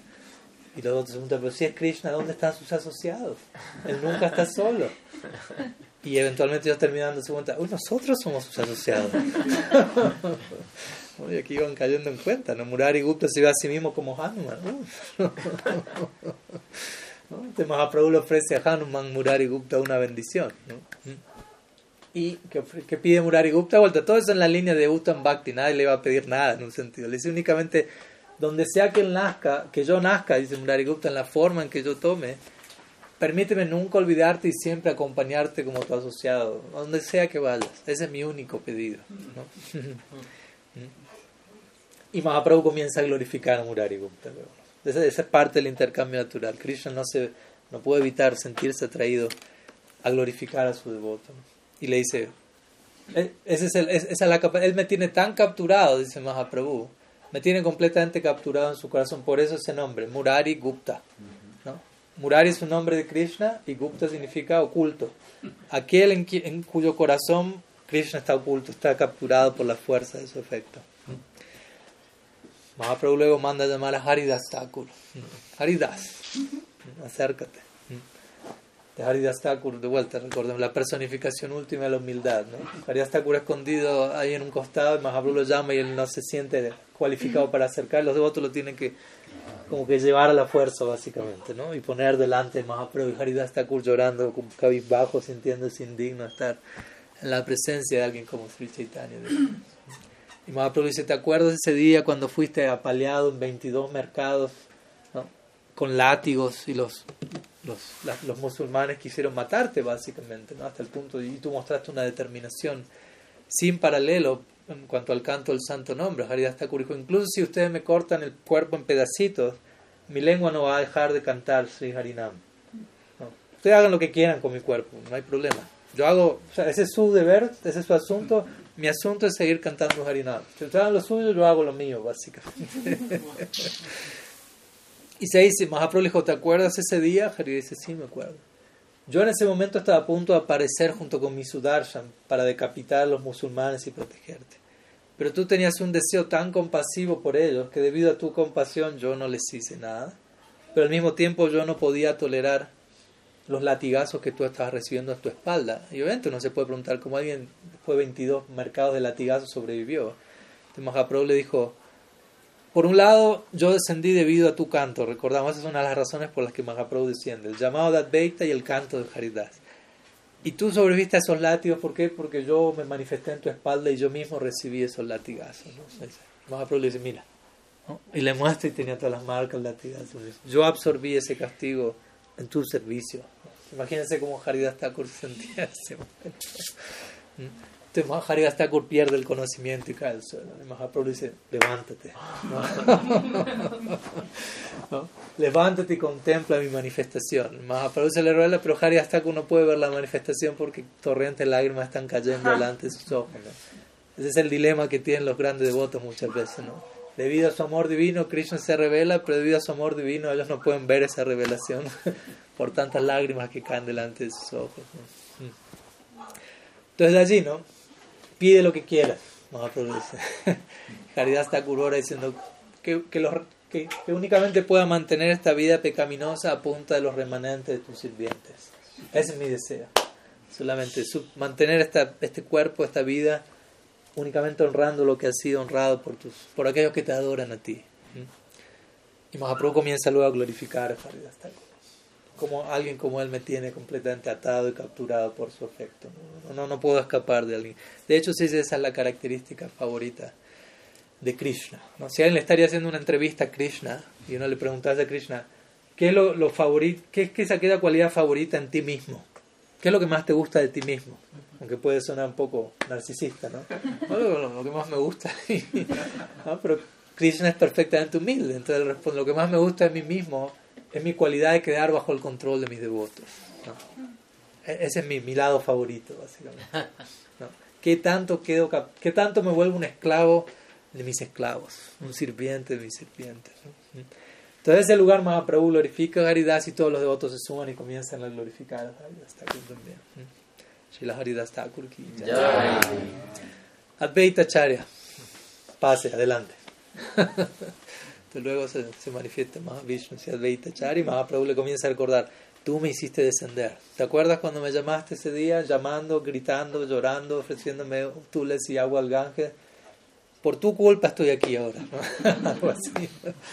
¿Y te acuerdas ese día donde tú estudiabas un verso del Gita? Advaita Acharya tenía el estándar de enseñar el Gita y que a todo verso del Gita él buscaba siempre su interpretación devocional, que la tiene obviamente. Y él no descansaba hasta que no daba con ese punto. Pero un día él llegó un verso del Gita que Advaita Acharya no lograba encontrar el significado devocional de ese verso. Y él no pudo dormir esa noche, se consideró un materialista al no lograr extraer bhakti del discurso de Sri Krishna y se fue a dormir ayunando, dispuesto hasta que no descubra esto, mi vida no tiene sentido. Y ahí es donde se dice que él recibió una inspiración única en donde se le reveló el significado. ¿te acuerdas de ese momento? Sí. ¿Quién te crees que fue el que te reveló el significado de ese verso? y Advaita quedó obviamente completamente extasiado, etc. Entonces luego Mahaprabhu se dirige a todos sus asociados y le estoy resumiendo, no esto es muy extenso, ¿no? Pueden ir al Chaitanya Bhagavat y ahogarse, sumergirse ahí quedar ahí por siempre. Entonces Mahaprabhu comienza a pedirle a todos sus devotos ahora, soliciten algún deseo. Ya le había pedido a cada uno en persona, pero ahora todavía sigue en este humor rebalsado de generosidad. Pidan, pidan lo que quieran. Advaita Acharya, nuevamente recordemos que es la personificación de la compasión. Dice que todos los necios, que todos los caídos sean salvados. Sí, por esa oración de Advaita Acharya es que aún tenemos esperanza por estos lados aquí, ¿no? Advaita Acharya aquí ya. Entonces, distintos devotos solicitaban algo y Mahaprabhu decía, tatastu, tatastu, que así sea concedido, concedido. No voy a entrar en detalle con cada uno de ellos. Y de esta manera distintos devotos son llamados, etcétera. Pero había un devoto que no que se encontraba allí no había sido llamado, que fue Mukunda, el que había acompañado a Gadadhar previamente. Entonces Mukunda se encontraba a un costado, medio oculto, tras una cortina, sin ser llamado por Mahaprabhu. Y un devoto le dice, pero Mukunda no ha sido llamado, ¿por qué no lo llamas? A, él no, él no le quiero dar ninguna bendición, dice Imagínense, después de todo el contraste de haber bendecido a todo el mundo de todas formas y insistirle, pídeme lo que quiera. Que... Falta uno. Mukunda está allí escondido. Dice, no, no, Mukunda no. Los devotos quedan, pero ¿por qué no? Pues Mukunda habla de Bhakti, dice Mahaprabhu, pero luego va y se asocia con personas que no son devotas. Se dice una cosa, pero después hace otra. Obviamente, con toda esta lila, Mahaprabhu quiere dar una, una, enseñanza atrás de Mukunda. Entonces Mahaprabhu dice, no, no estoy complacido con él, y de hecho estoy tampoco complacido que ya no quiero volver a ver a Mukunda. Le niego mi, mi darshan a partir de ahora. Entonces Mukunda es privado de obtener darshan de Mahaprabhu como lo venía haciendo todos los días. Entonces, imagínense, como digo siempre, que es, ¿qué, ¿qué será ver a Krishna? Pero por encima de eso, ¿qué será ver a Krishna y después dejar de verlo?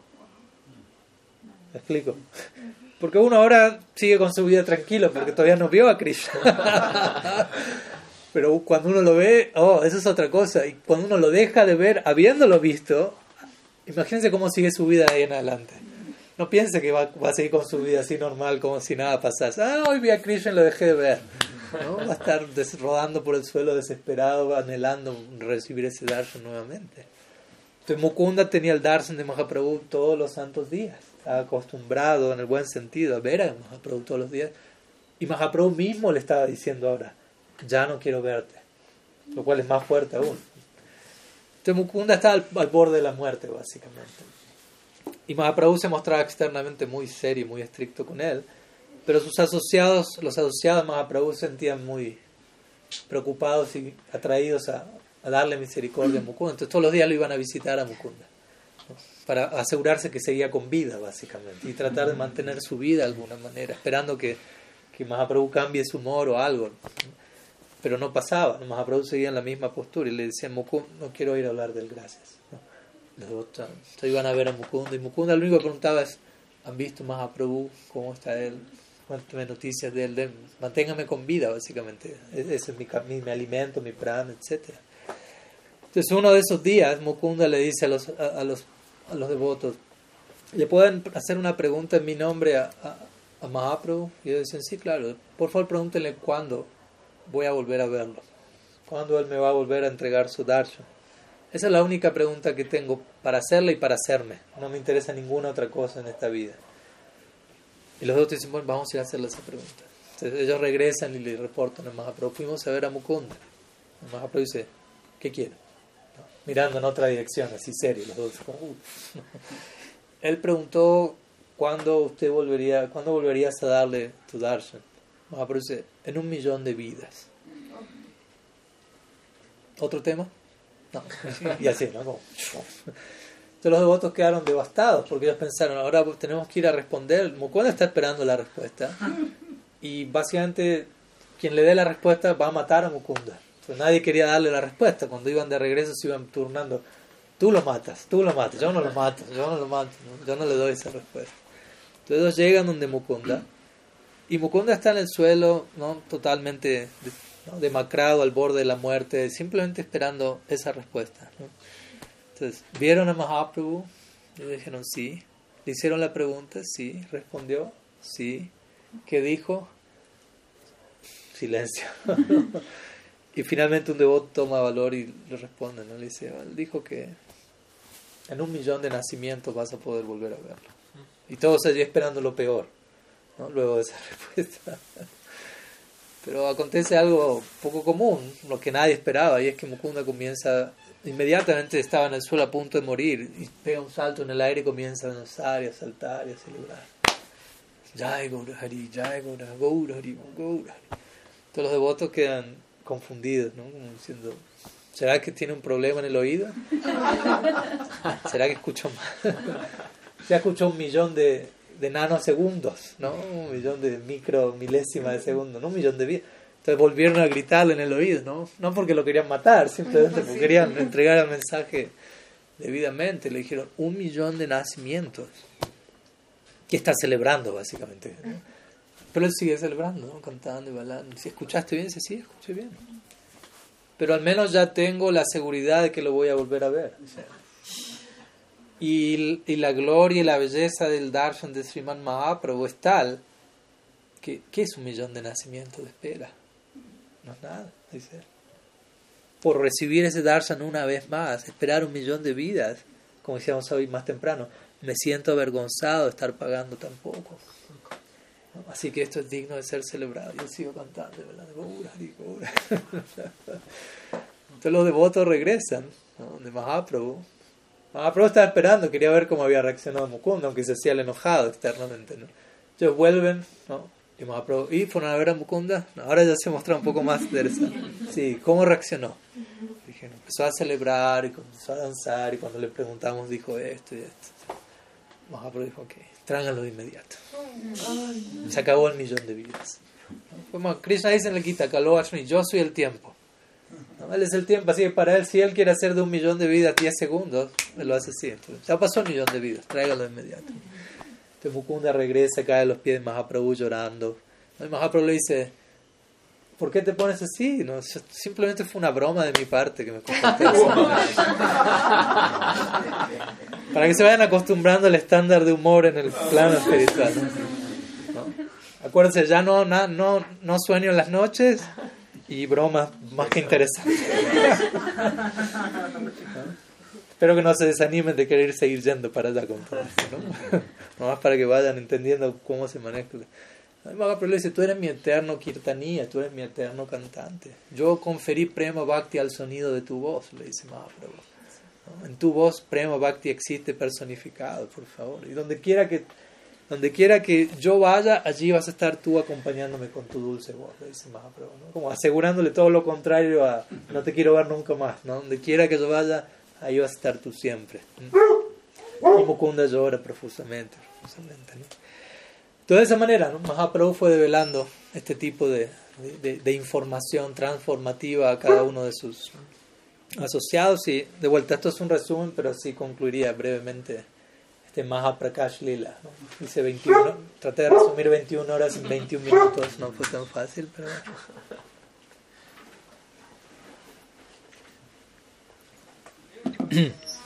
Luego tenemos otra famosa historia, ya nos quedan unos pocos momentos, con Nityananda Prabhu una vez más, otro Abadut chapter de Nityananda Prabhu, donde una vez Nityananda Prabhu, Mahaprabhu va caminando con sus asociados y se cruzan a Nityananda Prabhu, quien se encontraba parado totalmente desnudo, mirando en todas las direcciones. Y Mahaprabhu inmediatamente se acerca y comienza a cubrir a Nityananda Prabhu con su propia ropa. Y le solicita a Nityananda un trozo de su kaupin. Kaupin es como un taparrabos. Que Nityananda no lo tenía puesto, pues estaba desnudo, ¿no? Creo que tenía el kaupin atado como por aquí o algo por el estilo. Entonces Mahaprabhu le solicita un trozo del kaupin y empieza a partir el copín en tiras. Empieza a llamar a cada uno de sus asociados y le da dice, átense esto como un kavacha, como un amuleto protector y por tener esto todos sus sentidos van a quedar bajo control. Como dando a entender, aunque él parece alguien totalmente descontrolado, desnudo, etc., su autocontrol es tal, como hablábamos el otro día, en realidad está fuera de control, pero es, un fuera de control que está por encima del autocontrol.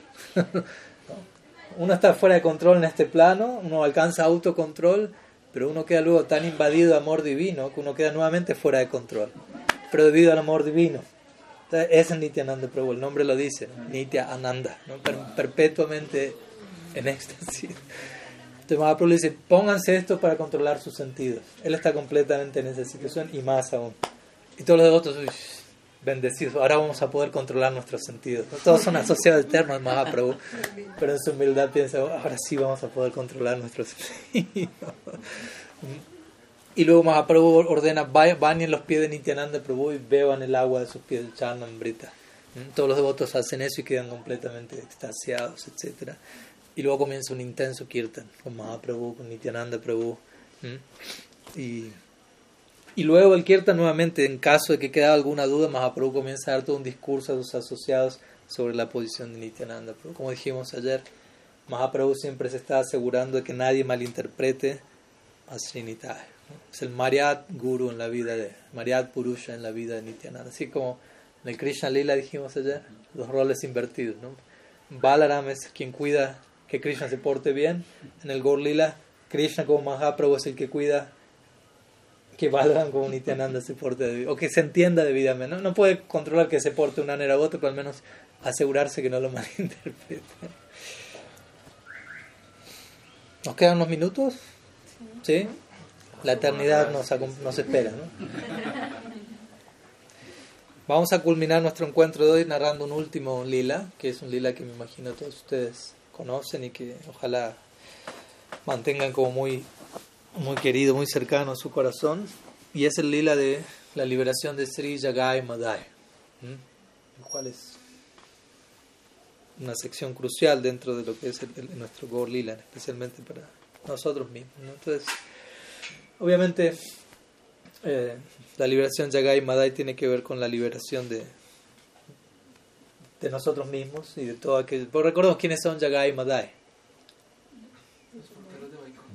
Jai Vijay, quienes fueron maldecidos, por decirlo así, aparecer tres veces, ¿no? Satya, Treta, Dwapara, ¿no? como Hiranyaksha, Hiranyakashipu, matados por Shimhadev y, y, y, Barahadev. Luego en el Treta Yuga apareciendo en el Ram Lila, Ravana y Kumbhakarna, también matados por Sri Ramchandra, etcétera y luego apareciendo un tercer nacimiento en Dwapara Yuga como Dantavakra y Sisupala matados por Krishna. Supuestamente ahí se acaba la maldición, pero bueno, les llegó la noticia, hay un bonus track aquí, y en Kali Yuga Mahaprabhu está apareciendo, no, no nos podemos perder eso, así que aparecen también en, disposición azúrica, como vamos a ver en la forma de Yagai Madai. Entonces, ¿cómo, cómo, empieza esta narrativa? En breve, Mahaprabhu en una ocasión le solicita a Nityananda Prabhu y a Haridas Thakur, por favor, vayan puerta por puerta en golpeen la puerta y cuando las personas le solicitan le, le ofrecen Madhukar, ¿no? que es Madhukar es como de puerta en puerta. Madhukar significa la tarea del abejorro. El abejorro va de flor en flor, toma un poco de polen aquí, un poco de polen allá y así subsiste. Entonces existe la costumbre incluso hoy en India. Alguna vez lo, hemos hecho con algunos devotos en algunas aldeas, de ir en puerta en puerta y solicitar Madhukar. ¿no? Y le ponen a uno unos chapatis, algunos granos, etc. Mm. Entonces, Mahaprabhu dice, cuando ellos le ofrezcan algo, ustedes simplemente díganle la caridad que, que, que están pidiendo es que la persona cante el nombre de Hari, básicamente, en pocas palabras. Y al final del día, Mahaprabhu le solicita a Nityananda y Haridas, vengan donde mí y me entregan un reporte de la jornada. ¿Cómo le fue? ¿Cuántos libros distribuyeron? no había libros en esa época, pero bueno, la, la dinámica era similar. Entonces, de esa manera, ellos van, imagínense, están en su casa y alguien ¿no? y abre la puerta Nityananda Prabhu. Quizás sin ropa. Pero contemplándolo, mirándolo a los ojos y llorando, pues diciendo, Vaja Gauranga Kaha Gauranga Laha Gauranga Namare Tejana Gauranga Vaje Amara Pranare Adora Gauranga, canta de Gauranga, habla de Gauranga. Quien quiera que haga eso se vuelve mi vida y alma. Me vendo a esa persona. Imagínense Nityananda Prabhu dice, me vendo a ti. Y dice, ¿cuál es el precio? Canta de Gauranga, canta Hari. Y así ellos iban por, por los Haridas por etc. Y obviamente había distintas reacciones, no quiere decir que todo el mundo quedaba del todo conmovido, como vamos a ver, especialmente en el caso de Yagai Entonces un día, Nityananda y Haridas se encuentran a, a, un, a un dúo, un caso muy particular, que eran dos personas completamente degradadas, borrachas, ebrias, que se dice que habían incurrido en todas las actividades pecaminosas que uno podría imaginarse y las que no. Pero que de alguna u otra forma nunca habían cometido Vaishnava Parad. ¿no? Eran selectivos en su pecado, básicamente. no me pregunten cómo hacer eso, ¿no? pero Jagai Madai lo hacía. ¿no? Todos los pecados, pero no había registro de Vaishnava Parad. Y ellos eran brahmanas de nacimiento, venían de un nacimiento, lo cual generaba un mayor contraste, nacimiento sumamente excelso y siendo completamente anti-brahmana, completamente degradados. Entonces Nityananda indaga de ellos, indaga de ese caso en particular. Y se dice todos sus familiares brahmanas los habían rechazado por ser tan degradados y, y cuanto más detalle Nityananda encontraba de la degradación de estas personas, más Nityananda Prabhu se le iluminaban los ojos. Pensando, no creo que nunca vaya a encontrar a un dúo como este, a un par de personas tan bajas, tan caídas, tan degradadas. Y él concluye la manera de esta siguiente manera. Si estas dos personas, estos dos personajes, llegan a recibir la gracia de Sriman Mahaprabhu, si ellos quedan convertidos, el resto del mundo queda convertido. ¿Se entiende la lógica, no? si logramos convertir a estos dos, el resto ya, está, básicamente. Entonces comparte su idea a Haridas Thakur. Haridas Thakur le dice, por el mero hecho de que tú tienes ese deseo, ya están convertidos. O sea, si Yuda tiene ese deseo en tu mente, el resto es cuestión de tiempo, básicamente. Como vamos a ver, así será. Ya están salvados, es una cuestión de, dar un tiempo al lila que se despliegue. Entonces, de esa manera, Nityananda, Prabhu y Haridas se acercan vamos, vamos a predicarles. Se acercan a Yagai y Madai que están en el suelo emborrachados y hablando tontería, completamente degradados. Y Nityananda y Haridasa se acercan e intentan, ¿no? Y, y todos en Adu la advertían en el camino, no se acerquen a ellos, no son criminales, son violentos, son lo peor de lo peor, ni se les acerquen, quién sabe lo que les va a pasar. Nityananda Prabhu decía Haridas, vamos, vamos. Pero ahí cuando ellos intentan hablar acerca de Krishna, etc., Yagai Madai inmediatamente comienza a perseguirlos violentamente, queriendo atacarlos, golpearlos. Entonces Nityananda y Haridas comienzan a, a correr, ¿no? Y culpándose unos a otros, ¿no? Como jocosidad, ¿qué me metiste todo esto, no? Y ahora tenemos que estar escapando, etcétera, ¿no? Pero así que Yagai y Madai eran tan obesos y estaban tan borrachos que tampoco pudieron seguirlos durante mucho rato. No, no, no los lograron alcanzar, básicamente. En el camino quedaron en el suelo ellos también, ¿no? Entonces llega al final de la jornada y Nityananda y Haridas van donde Mahaprabhu para entregarle el reporte del día. Y le comentan esto que ocurrió. Y Mahaprabhu inmediatamente cuando escucha que Yagai y Madai quisieron atacarlos, entra en, ira trascendental, diciendo voy a cortar en pedazos a estos dos hermanos. ¿no? pero Nityananda cae a los pies de Mahaprabhu y dice, únicamente si tú los salvas a ellos, únicamente ahí tu nombre de Patit Pavan se justifica. Patit Pavan significa el, alzador del caído.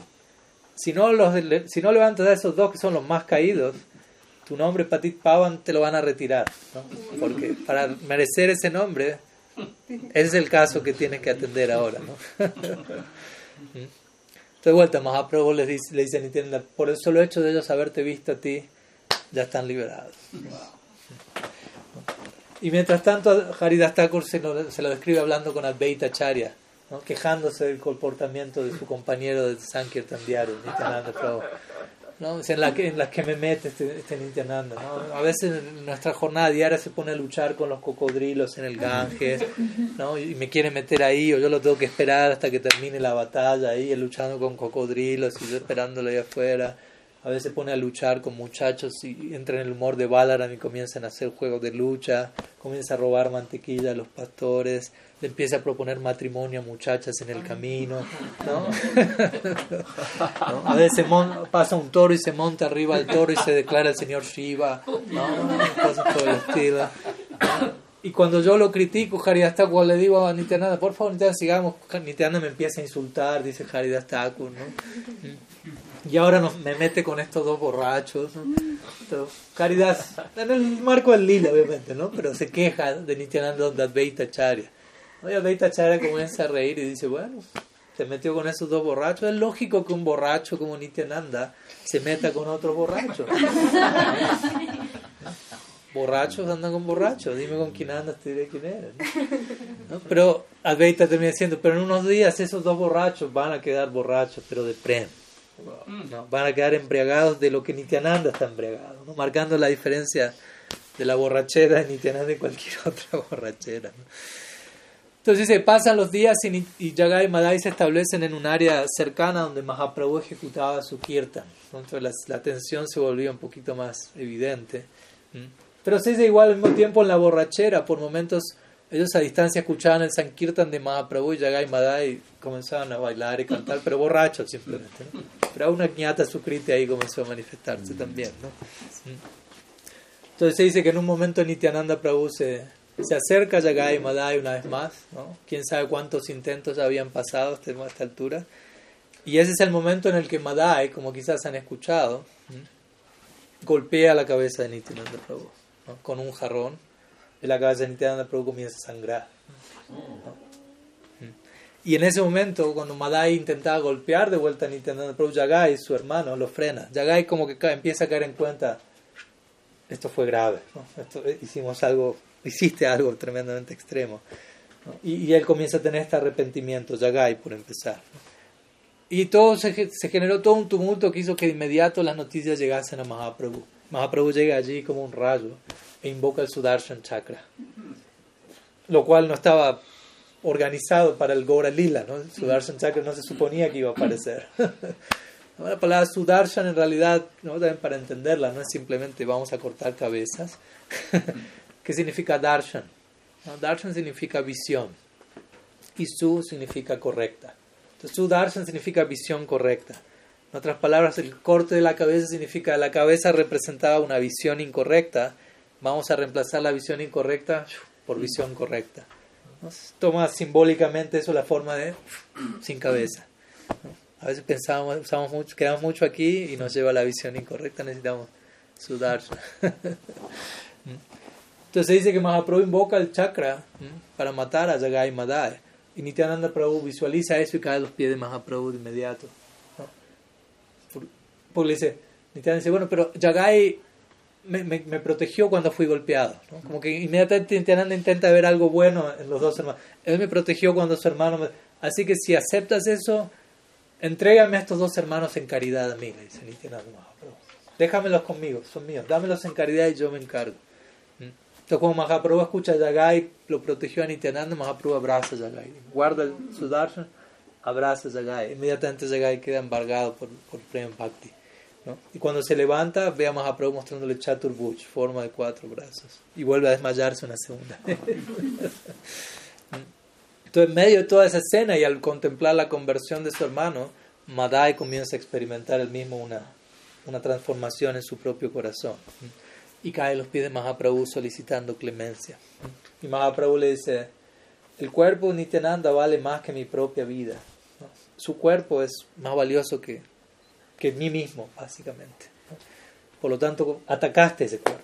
Diciendo, es lo peor que podrías haber hecho, básicamente. y obviamente la, Mahaprabhu le dice, Madre le dice, ¿cómo puedo remediar esto? ¿Hay alguna manera? Y Mahaprabhu dice, no viniendo donde mí, porque tú lo ofendiste a él. Ve y obtiene, obtén el perdón de él. Si obtienes el perdón de él, y Mahaprabhu está terminando la oración. Si obtienes el perdón de Nityananda, y cuando Nityananda escucha eso, inmediatamente sale corriendo y la abraza Madai. ¿No? ¿No? Como diciendo, eso, eso es lo que él necesita para hacerse algo. Ya está, listo. Dale perdón. Ni siquiera es hablar de perdón porque Nityananda nunca había estado en contra de él. ¿no? ¿Se entiende la idea? Como digan, perdónenlo pues no tengo nada de que perdonar, no siento nada en contra de él.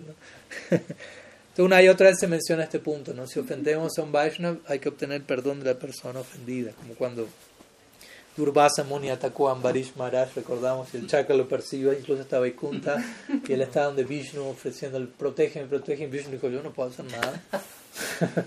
¿No? Tú ofendiste a mi devoto, él te tiene que perdonar. Y él comienza a recitar seis versos famosos donde él menciona como. Yo estoy por completo bajo el control de los devotos. En verdad no tengo la menor independencia. Ellos me, me manejan del todo. ¿De dónde ellos? Básicamente. Entonces Nityananda cuando escucha todo eso y Mahaprabhu de vuelta está diciendo, si él te perdona, Nityananda dice, si si hay algo que yo he hecho, si hay algún crédito piadoso que yo haya acumulado, dice Nityananda, bastante, le transfiero todo el crédito piadoso, todos mis nacimientos a Madai. Le dice. Imagínense. Todo lo bueno que yo haya hecho en todos mis nacimientos, Nityananda bro, dice, automáticamente se lo entrego a Madai para que él quede libre de todo rastro que caminó. Esa es la disposición de Nityananda Prabhu, como para que dimensionemos. Si Mahaprabhu es Mahabhadan Yaya, Nityananda Prabhu es Maha, Maha, Maha, y podría estar una hora diciendo Maha Badan Yaya. Nityananda Prabhu Entonces, de vuelta, él, menciona esto, él abraza fuertemente a Madai, y automáticamente Madai queda completamente libre de todo rastro pecaminoso. Y de ahí Mahaprabhu le dice, ok, ya están transformados los hermanos, Y de ahora en adelante, por favor, ya no vuelvan a pecar. Y a partir de ahora, yo voy a manifestarme a través de ustedes, Mahaprabhu le dice Yagai Yo voy a comer a través de ustedes, yo me voy a manifestar a través de ustedes. Y esto hay que celebrarlo. Entonces Mahaprabhu organiza un Sankirtan, todos los asociados se unen y Yagai Madai son como recibidos dentro del círculo de nuevos asociados de Mahaprabhu, se suman al, al team, el equipo. Y luego Mahaprabhu comienza, Yagai Madai comienzan a orar a Mahaprabhu, comienzan a orar a cada, a cada uno de los Vaishnavas presentes. Mahaprabhu les pide a los Vaishnavas, por favor bendigan a estos dos hermanos, entreguen sus bendiciones una y otra vez. Y luego Mahaprabhu dice, todos los pecados que Yagai y Madai han cometido, la reacción de esos pecados, ellos ya no la están padeciendo, han quedado transformados. La reacción a esos pecados va a llegar a aquellos que incurren en Vaishnava por las dudas les aviso. ¿No? Nadie, no, no, queremos paranoia, no queremos temor, pero es un tema delicado, como sabemos. Y Mahaprabhu dice, de aquí en adelante, no quiero que nadie más vuelva a ver a Yagai Madai como borrachos, como degradados, como que, que, los conecten a su pasado, básicamente. A partir de ahora, todos ustedes deben ver a Yagai Madai como Vaishnavas del todo exaltados. Y esa es una lección muy importante de Mahaprabhu, ¿no? Porque Mahaprabhu, como mi Guru Maharaj gusta decir, Mahaprabhu no nos está analizando a nosotros a través de nuestro pasado, ¿no? Y me dice, ya es Mahaprabhu. Pero ni siquiera nos está analizando, juzgando a partir de nuestro presente. Sino que Él únicamente nos está analizando a partir de nuestro futuro, de nuestro brillante ideal, de todo aquello en lo que nos podemos convertir de nuestro potencial. ese es el ojo con el que la persona santa nos ve también a nosotros. La persona santa no está diciendo, ah, tú hiciste todo esto, te conozco. ¿no? Porque en este mundo es así, ¿no? Y tal persona, ah, no, yo lo conozco, hace 25 años hizo esto. Y ya está, uno no le da opción a que, a que haya cambiado, a que se haya redimido, quedó limitado a eso que hizo tres décadas atrás. No hubo chance de cambio. Para nada generoso. Un poco más generoso es, ok, pudo haber cambiado, pero ahora está haciendo esto. Ahora, en el momento presente, es esto. Y eso es lo que la persona es. Más generoso, pero no del todo generoso. Lo más generoso es, sí, sé que en el presente todavía la persona es un, considerablemente un desastre, pero puedo ver un potencial brillante en esa jiva. ¿no? Y, y únicamente voy a considerarla en términos de su potencial. Con ese ojo la persona santa nos mira, lo cual es algo muy comprometedor. Esa es la potencia de estar en contacto con una persona santa, que esa persona no se está juzgando por lo que fuimos, por lo que somos, sino por todo lo que podemos ser. Esa es una de las frases de Silas Maharaj que la favorita de Swami Maharaj, la comparto en todo caso. Una muy simple, Silas Maharaj diría, tu futuro es brillante. Imagínense que, alguien como Silas Maharaj pues mira los ojos y le diga, tu futuro es brillante. muchas veces nosotros mismos somos los que nunca pensamos en esos términos, más bien nos juzgamos e identificamos, soy lo peor de lo peor, soy totalmente esto, me, me limito a esto, me identifico a esto. Pero el sadhu ve más allá de todo eso dice, no, pero mira el potencial que tienes como tataste allí. Albert Einstein diría, uno tiene que analizar algo en base a lo que algo es y en base al potencial que eso tiene. Uno no puede separar el potencial de lo que una cosa es. Una cosa es lo que es y todo lo que puede llegar a ser. Quizás todavía nosotros no somos todo lo que podemos llegar a ser, pero eso, eso sigue estando ahí latente. Y el sábado solamente va a ver eso y va a intentar avivar esa llama del potencial de nosotros. Entonces, ese lugar Mahaprabhu da esa lección. ¿no? no miren a Yagai Madai por lo que fueron toda su vida ni lo que fueron dos minutos antes, ¿no? sino por el potencial de santidad que obviamente ellos ya alcanzaron. En nuestro caso, quizás en mi caso, todavía uno ora por esa generosidad de, la visión del sadhu para llegar ahí. Entonces los Vaishnavas escuchan en Mahaprabhu y comienzan todos a ofrecer dando a Yagai Madai, ¿no? a reverenciarlo. Imagínense cómo Yagai Madai se sentían ellos, ¿no? en plena transformación con total humildad. Y todos van a bañarse al Ganges para celebrar y comienza toda una batalla acuática allí, una guerra de agua, en donde se dice que no se sabía quién era el señor, quién era el sirviente, ¿no? todos, todos los roles se intercambiaban y y luego de los kiertas nocturnos, generalmente ese tipo de juegos acuáticos se daba siempre en el Ganges, así como se dan en, Yamuna luego el Rasa Lila.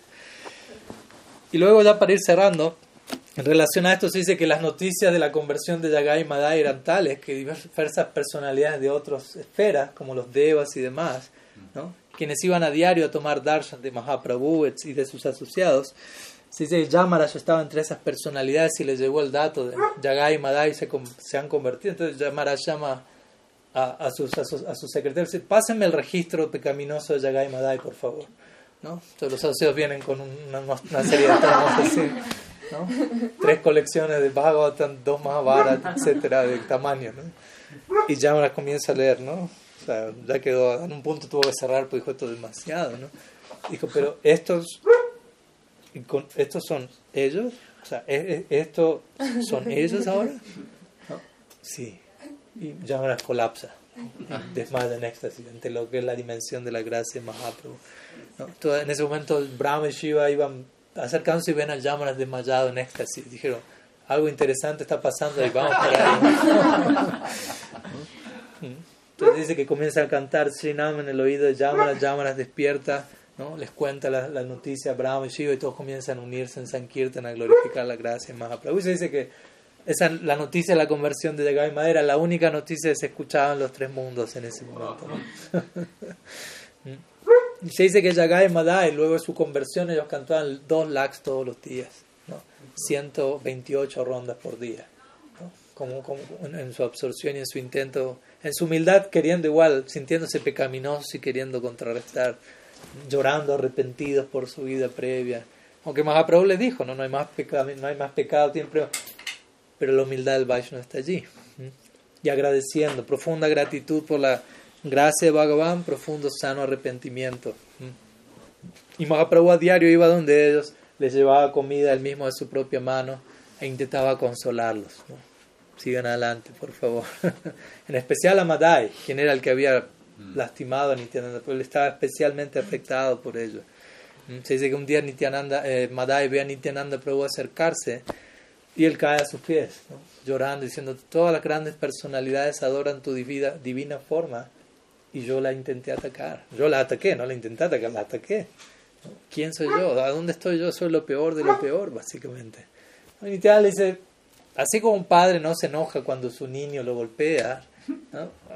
Tú me golpeaste, así como, yo soy como tu padre, tú eres como un niño, me golpeaste en la cabeza, un poco de sangre salió, pero no, no pasa nada, no, no hubo ofensa, no hubo error alguno en ti. Más bien, como dice el quien, quien adora a Gauranga se vuelve mi vida y alma. Tú lo estás adorando, tú eres mi vida y alma. Imagínense Nityananda produciéndole eso a uno. Luego a uno haberle intentado golpear la cabeza. Ese es el, ese es el, el humor de la misericordia sin causa. El, el más extremo humor. Entonces Nityananda comienza a abrazar nuevamente a Madai. Y Madai le dice, ok, gracias, gracias por la contención, tengo esperanza, pero al mismo tiempo cometí tanta violencia con otras entidades vivientes durante años. Y fueron tantas y estaba tan ebrio que ni siquiera sé quiénes eran. ¿Cómo hago para contrarrestar todo eso? ahí no ve el espíritu de un genuino arrepentimiento. De vuelta, él no es que él dijo, ah, no, listo, Mahaprabhu me dijo ya, ya no tenía nada, así que no me tengo que preocupar más por eso. Él seguía ahondando lo más posible. Jiva aparat, Bhakti no está curarle cuatro aparats, uno es Jiva aparat. A veces uno dice, cuidémonos de no ofender a los devotos. Pero ¿qué hay de todo el resto de las entidades vivientes? ¿no? También hay que cuidarse. Entonces Nityananda le dice, tengo una respuesta para eso. La manera en la que tú puedes contrarrestar las ofensas de todas las demás entidades vivientes, construye un gat, un sitio de baño, con unas escaleras para entrar al Ganges, etcétera, en el Ganges. Y todas las personas que vayan a bañarse allí, tú tienes que estar allí reverenciándolas a todas ellas, como hablábamos el otro día. Te doy el servicio de luego construir el gat, te paras delante y a cada persona que pasa caes a sus pies y les implora misericordia. Bandana, como hablábamos el otro día, ¿no? en una cierta etapa de nuestra escuela, ofrecer un determinado número prescrito de reverencias por día era parte del sadhana devoto. Cantar el número de, de rondas, pero también caer al suelo una determinada cantidad de veces. Tú la a mí me contó hace un tiempo, les decías el otro día, de un, la tradición cristiana, una persona, no me recuerdo el nombre del libro ahora, pero lo tengo anotado por allí, que él llegó al monasterio y dijo, bueno, ¿cuál es mi servicio? Y le dijeron, su servicio es, va a la puerta del monasterio afuera y a todas las personas que pasan, usted le ofrece reverencias. Ese es su servicio. Solo él estaba en la puerta y todo el día estaba reverenciando a todo el mundo. Y luego de como, no me acuerdo, 15 años de hacer el servicio, él escribió un libro con todas las realizaciones que tuvo, de ofrecer reverencias una y otra vez, una y otra. Entonces, básicamente ese mismo servicio fue dado aquí por Nityananda Prabhu a Madai. Y le dijo, ve allí, reverencia a todos, todas las personas te van a bendecir y de esa manera tú vas a quedar libre de toda ofensa, etc. Entonces, obviamente, Madai lo construye con la ayuda de Yagai, pide perdón, reverencia a cada persona. Y seis de todas las personas que visitan el GAT, ellos conocían a Yagai y Madai de antes, ¿no? De hecho, se acercaban con todavía pero al ver la dimensión de la conversión de, de ellos, ellos quedan convertidos, ¿no? glorificando la gracia de Mahaprabhu, la gracia de Srinitinanda. Y ese gat se encuentra hoy en día en, en, en Uno puede ir y bañarse en ese gat. ¿no? no en este caso esperando ser reverenciado por Yagai y Madai, más bien ofreciéndole reverencias a ellos. ¿Mm? Ya que es un sitio muy especial donde Mahaprabhu, o sea, como era el lugar donde Mahaprabhu Nityananda Prabhu le mostró su gracia Sri Sri Yagai Madai. ¿no? Y nosotros, como Krishna Das Kairat dice, deberíamos seguir estos pasos. Incluso él diría, yo soy más pecaminoso. Dice, Yagai Madai Haite Muni, se papishta purishera kita Haite Muni sale. Al menos Yagai Madai no cometió en Vaishnava parada. ¿no? yo no estoy en esa lista, ¿no? entonces yo estoy por debajo de Yagai Madai. Entonces, pero luego Krishna Kaviraj Goswami dice, yo soy peor que Yagai Madai, pero Nityananda Prabhu es, es tan Nityananda Prabhu, es tan misericordioso que, que no puedo más que llenarme de esperanza al, contemplar mi caso y su misericordia. Entonces, de ese lugar seguimos en el día a día orando con esperanza por recibir la gracia. Sri Sri Gornitananda. Sri Sri Gornitai ki jai. Sri Jagai Madai ki jai. Srila Gurudev ki jai. Nam Sankirtan ki jai. Gaur Bhakta Vrinda ki jai. Gaur Premanam.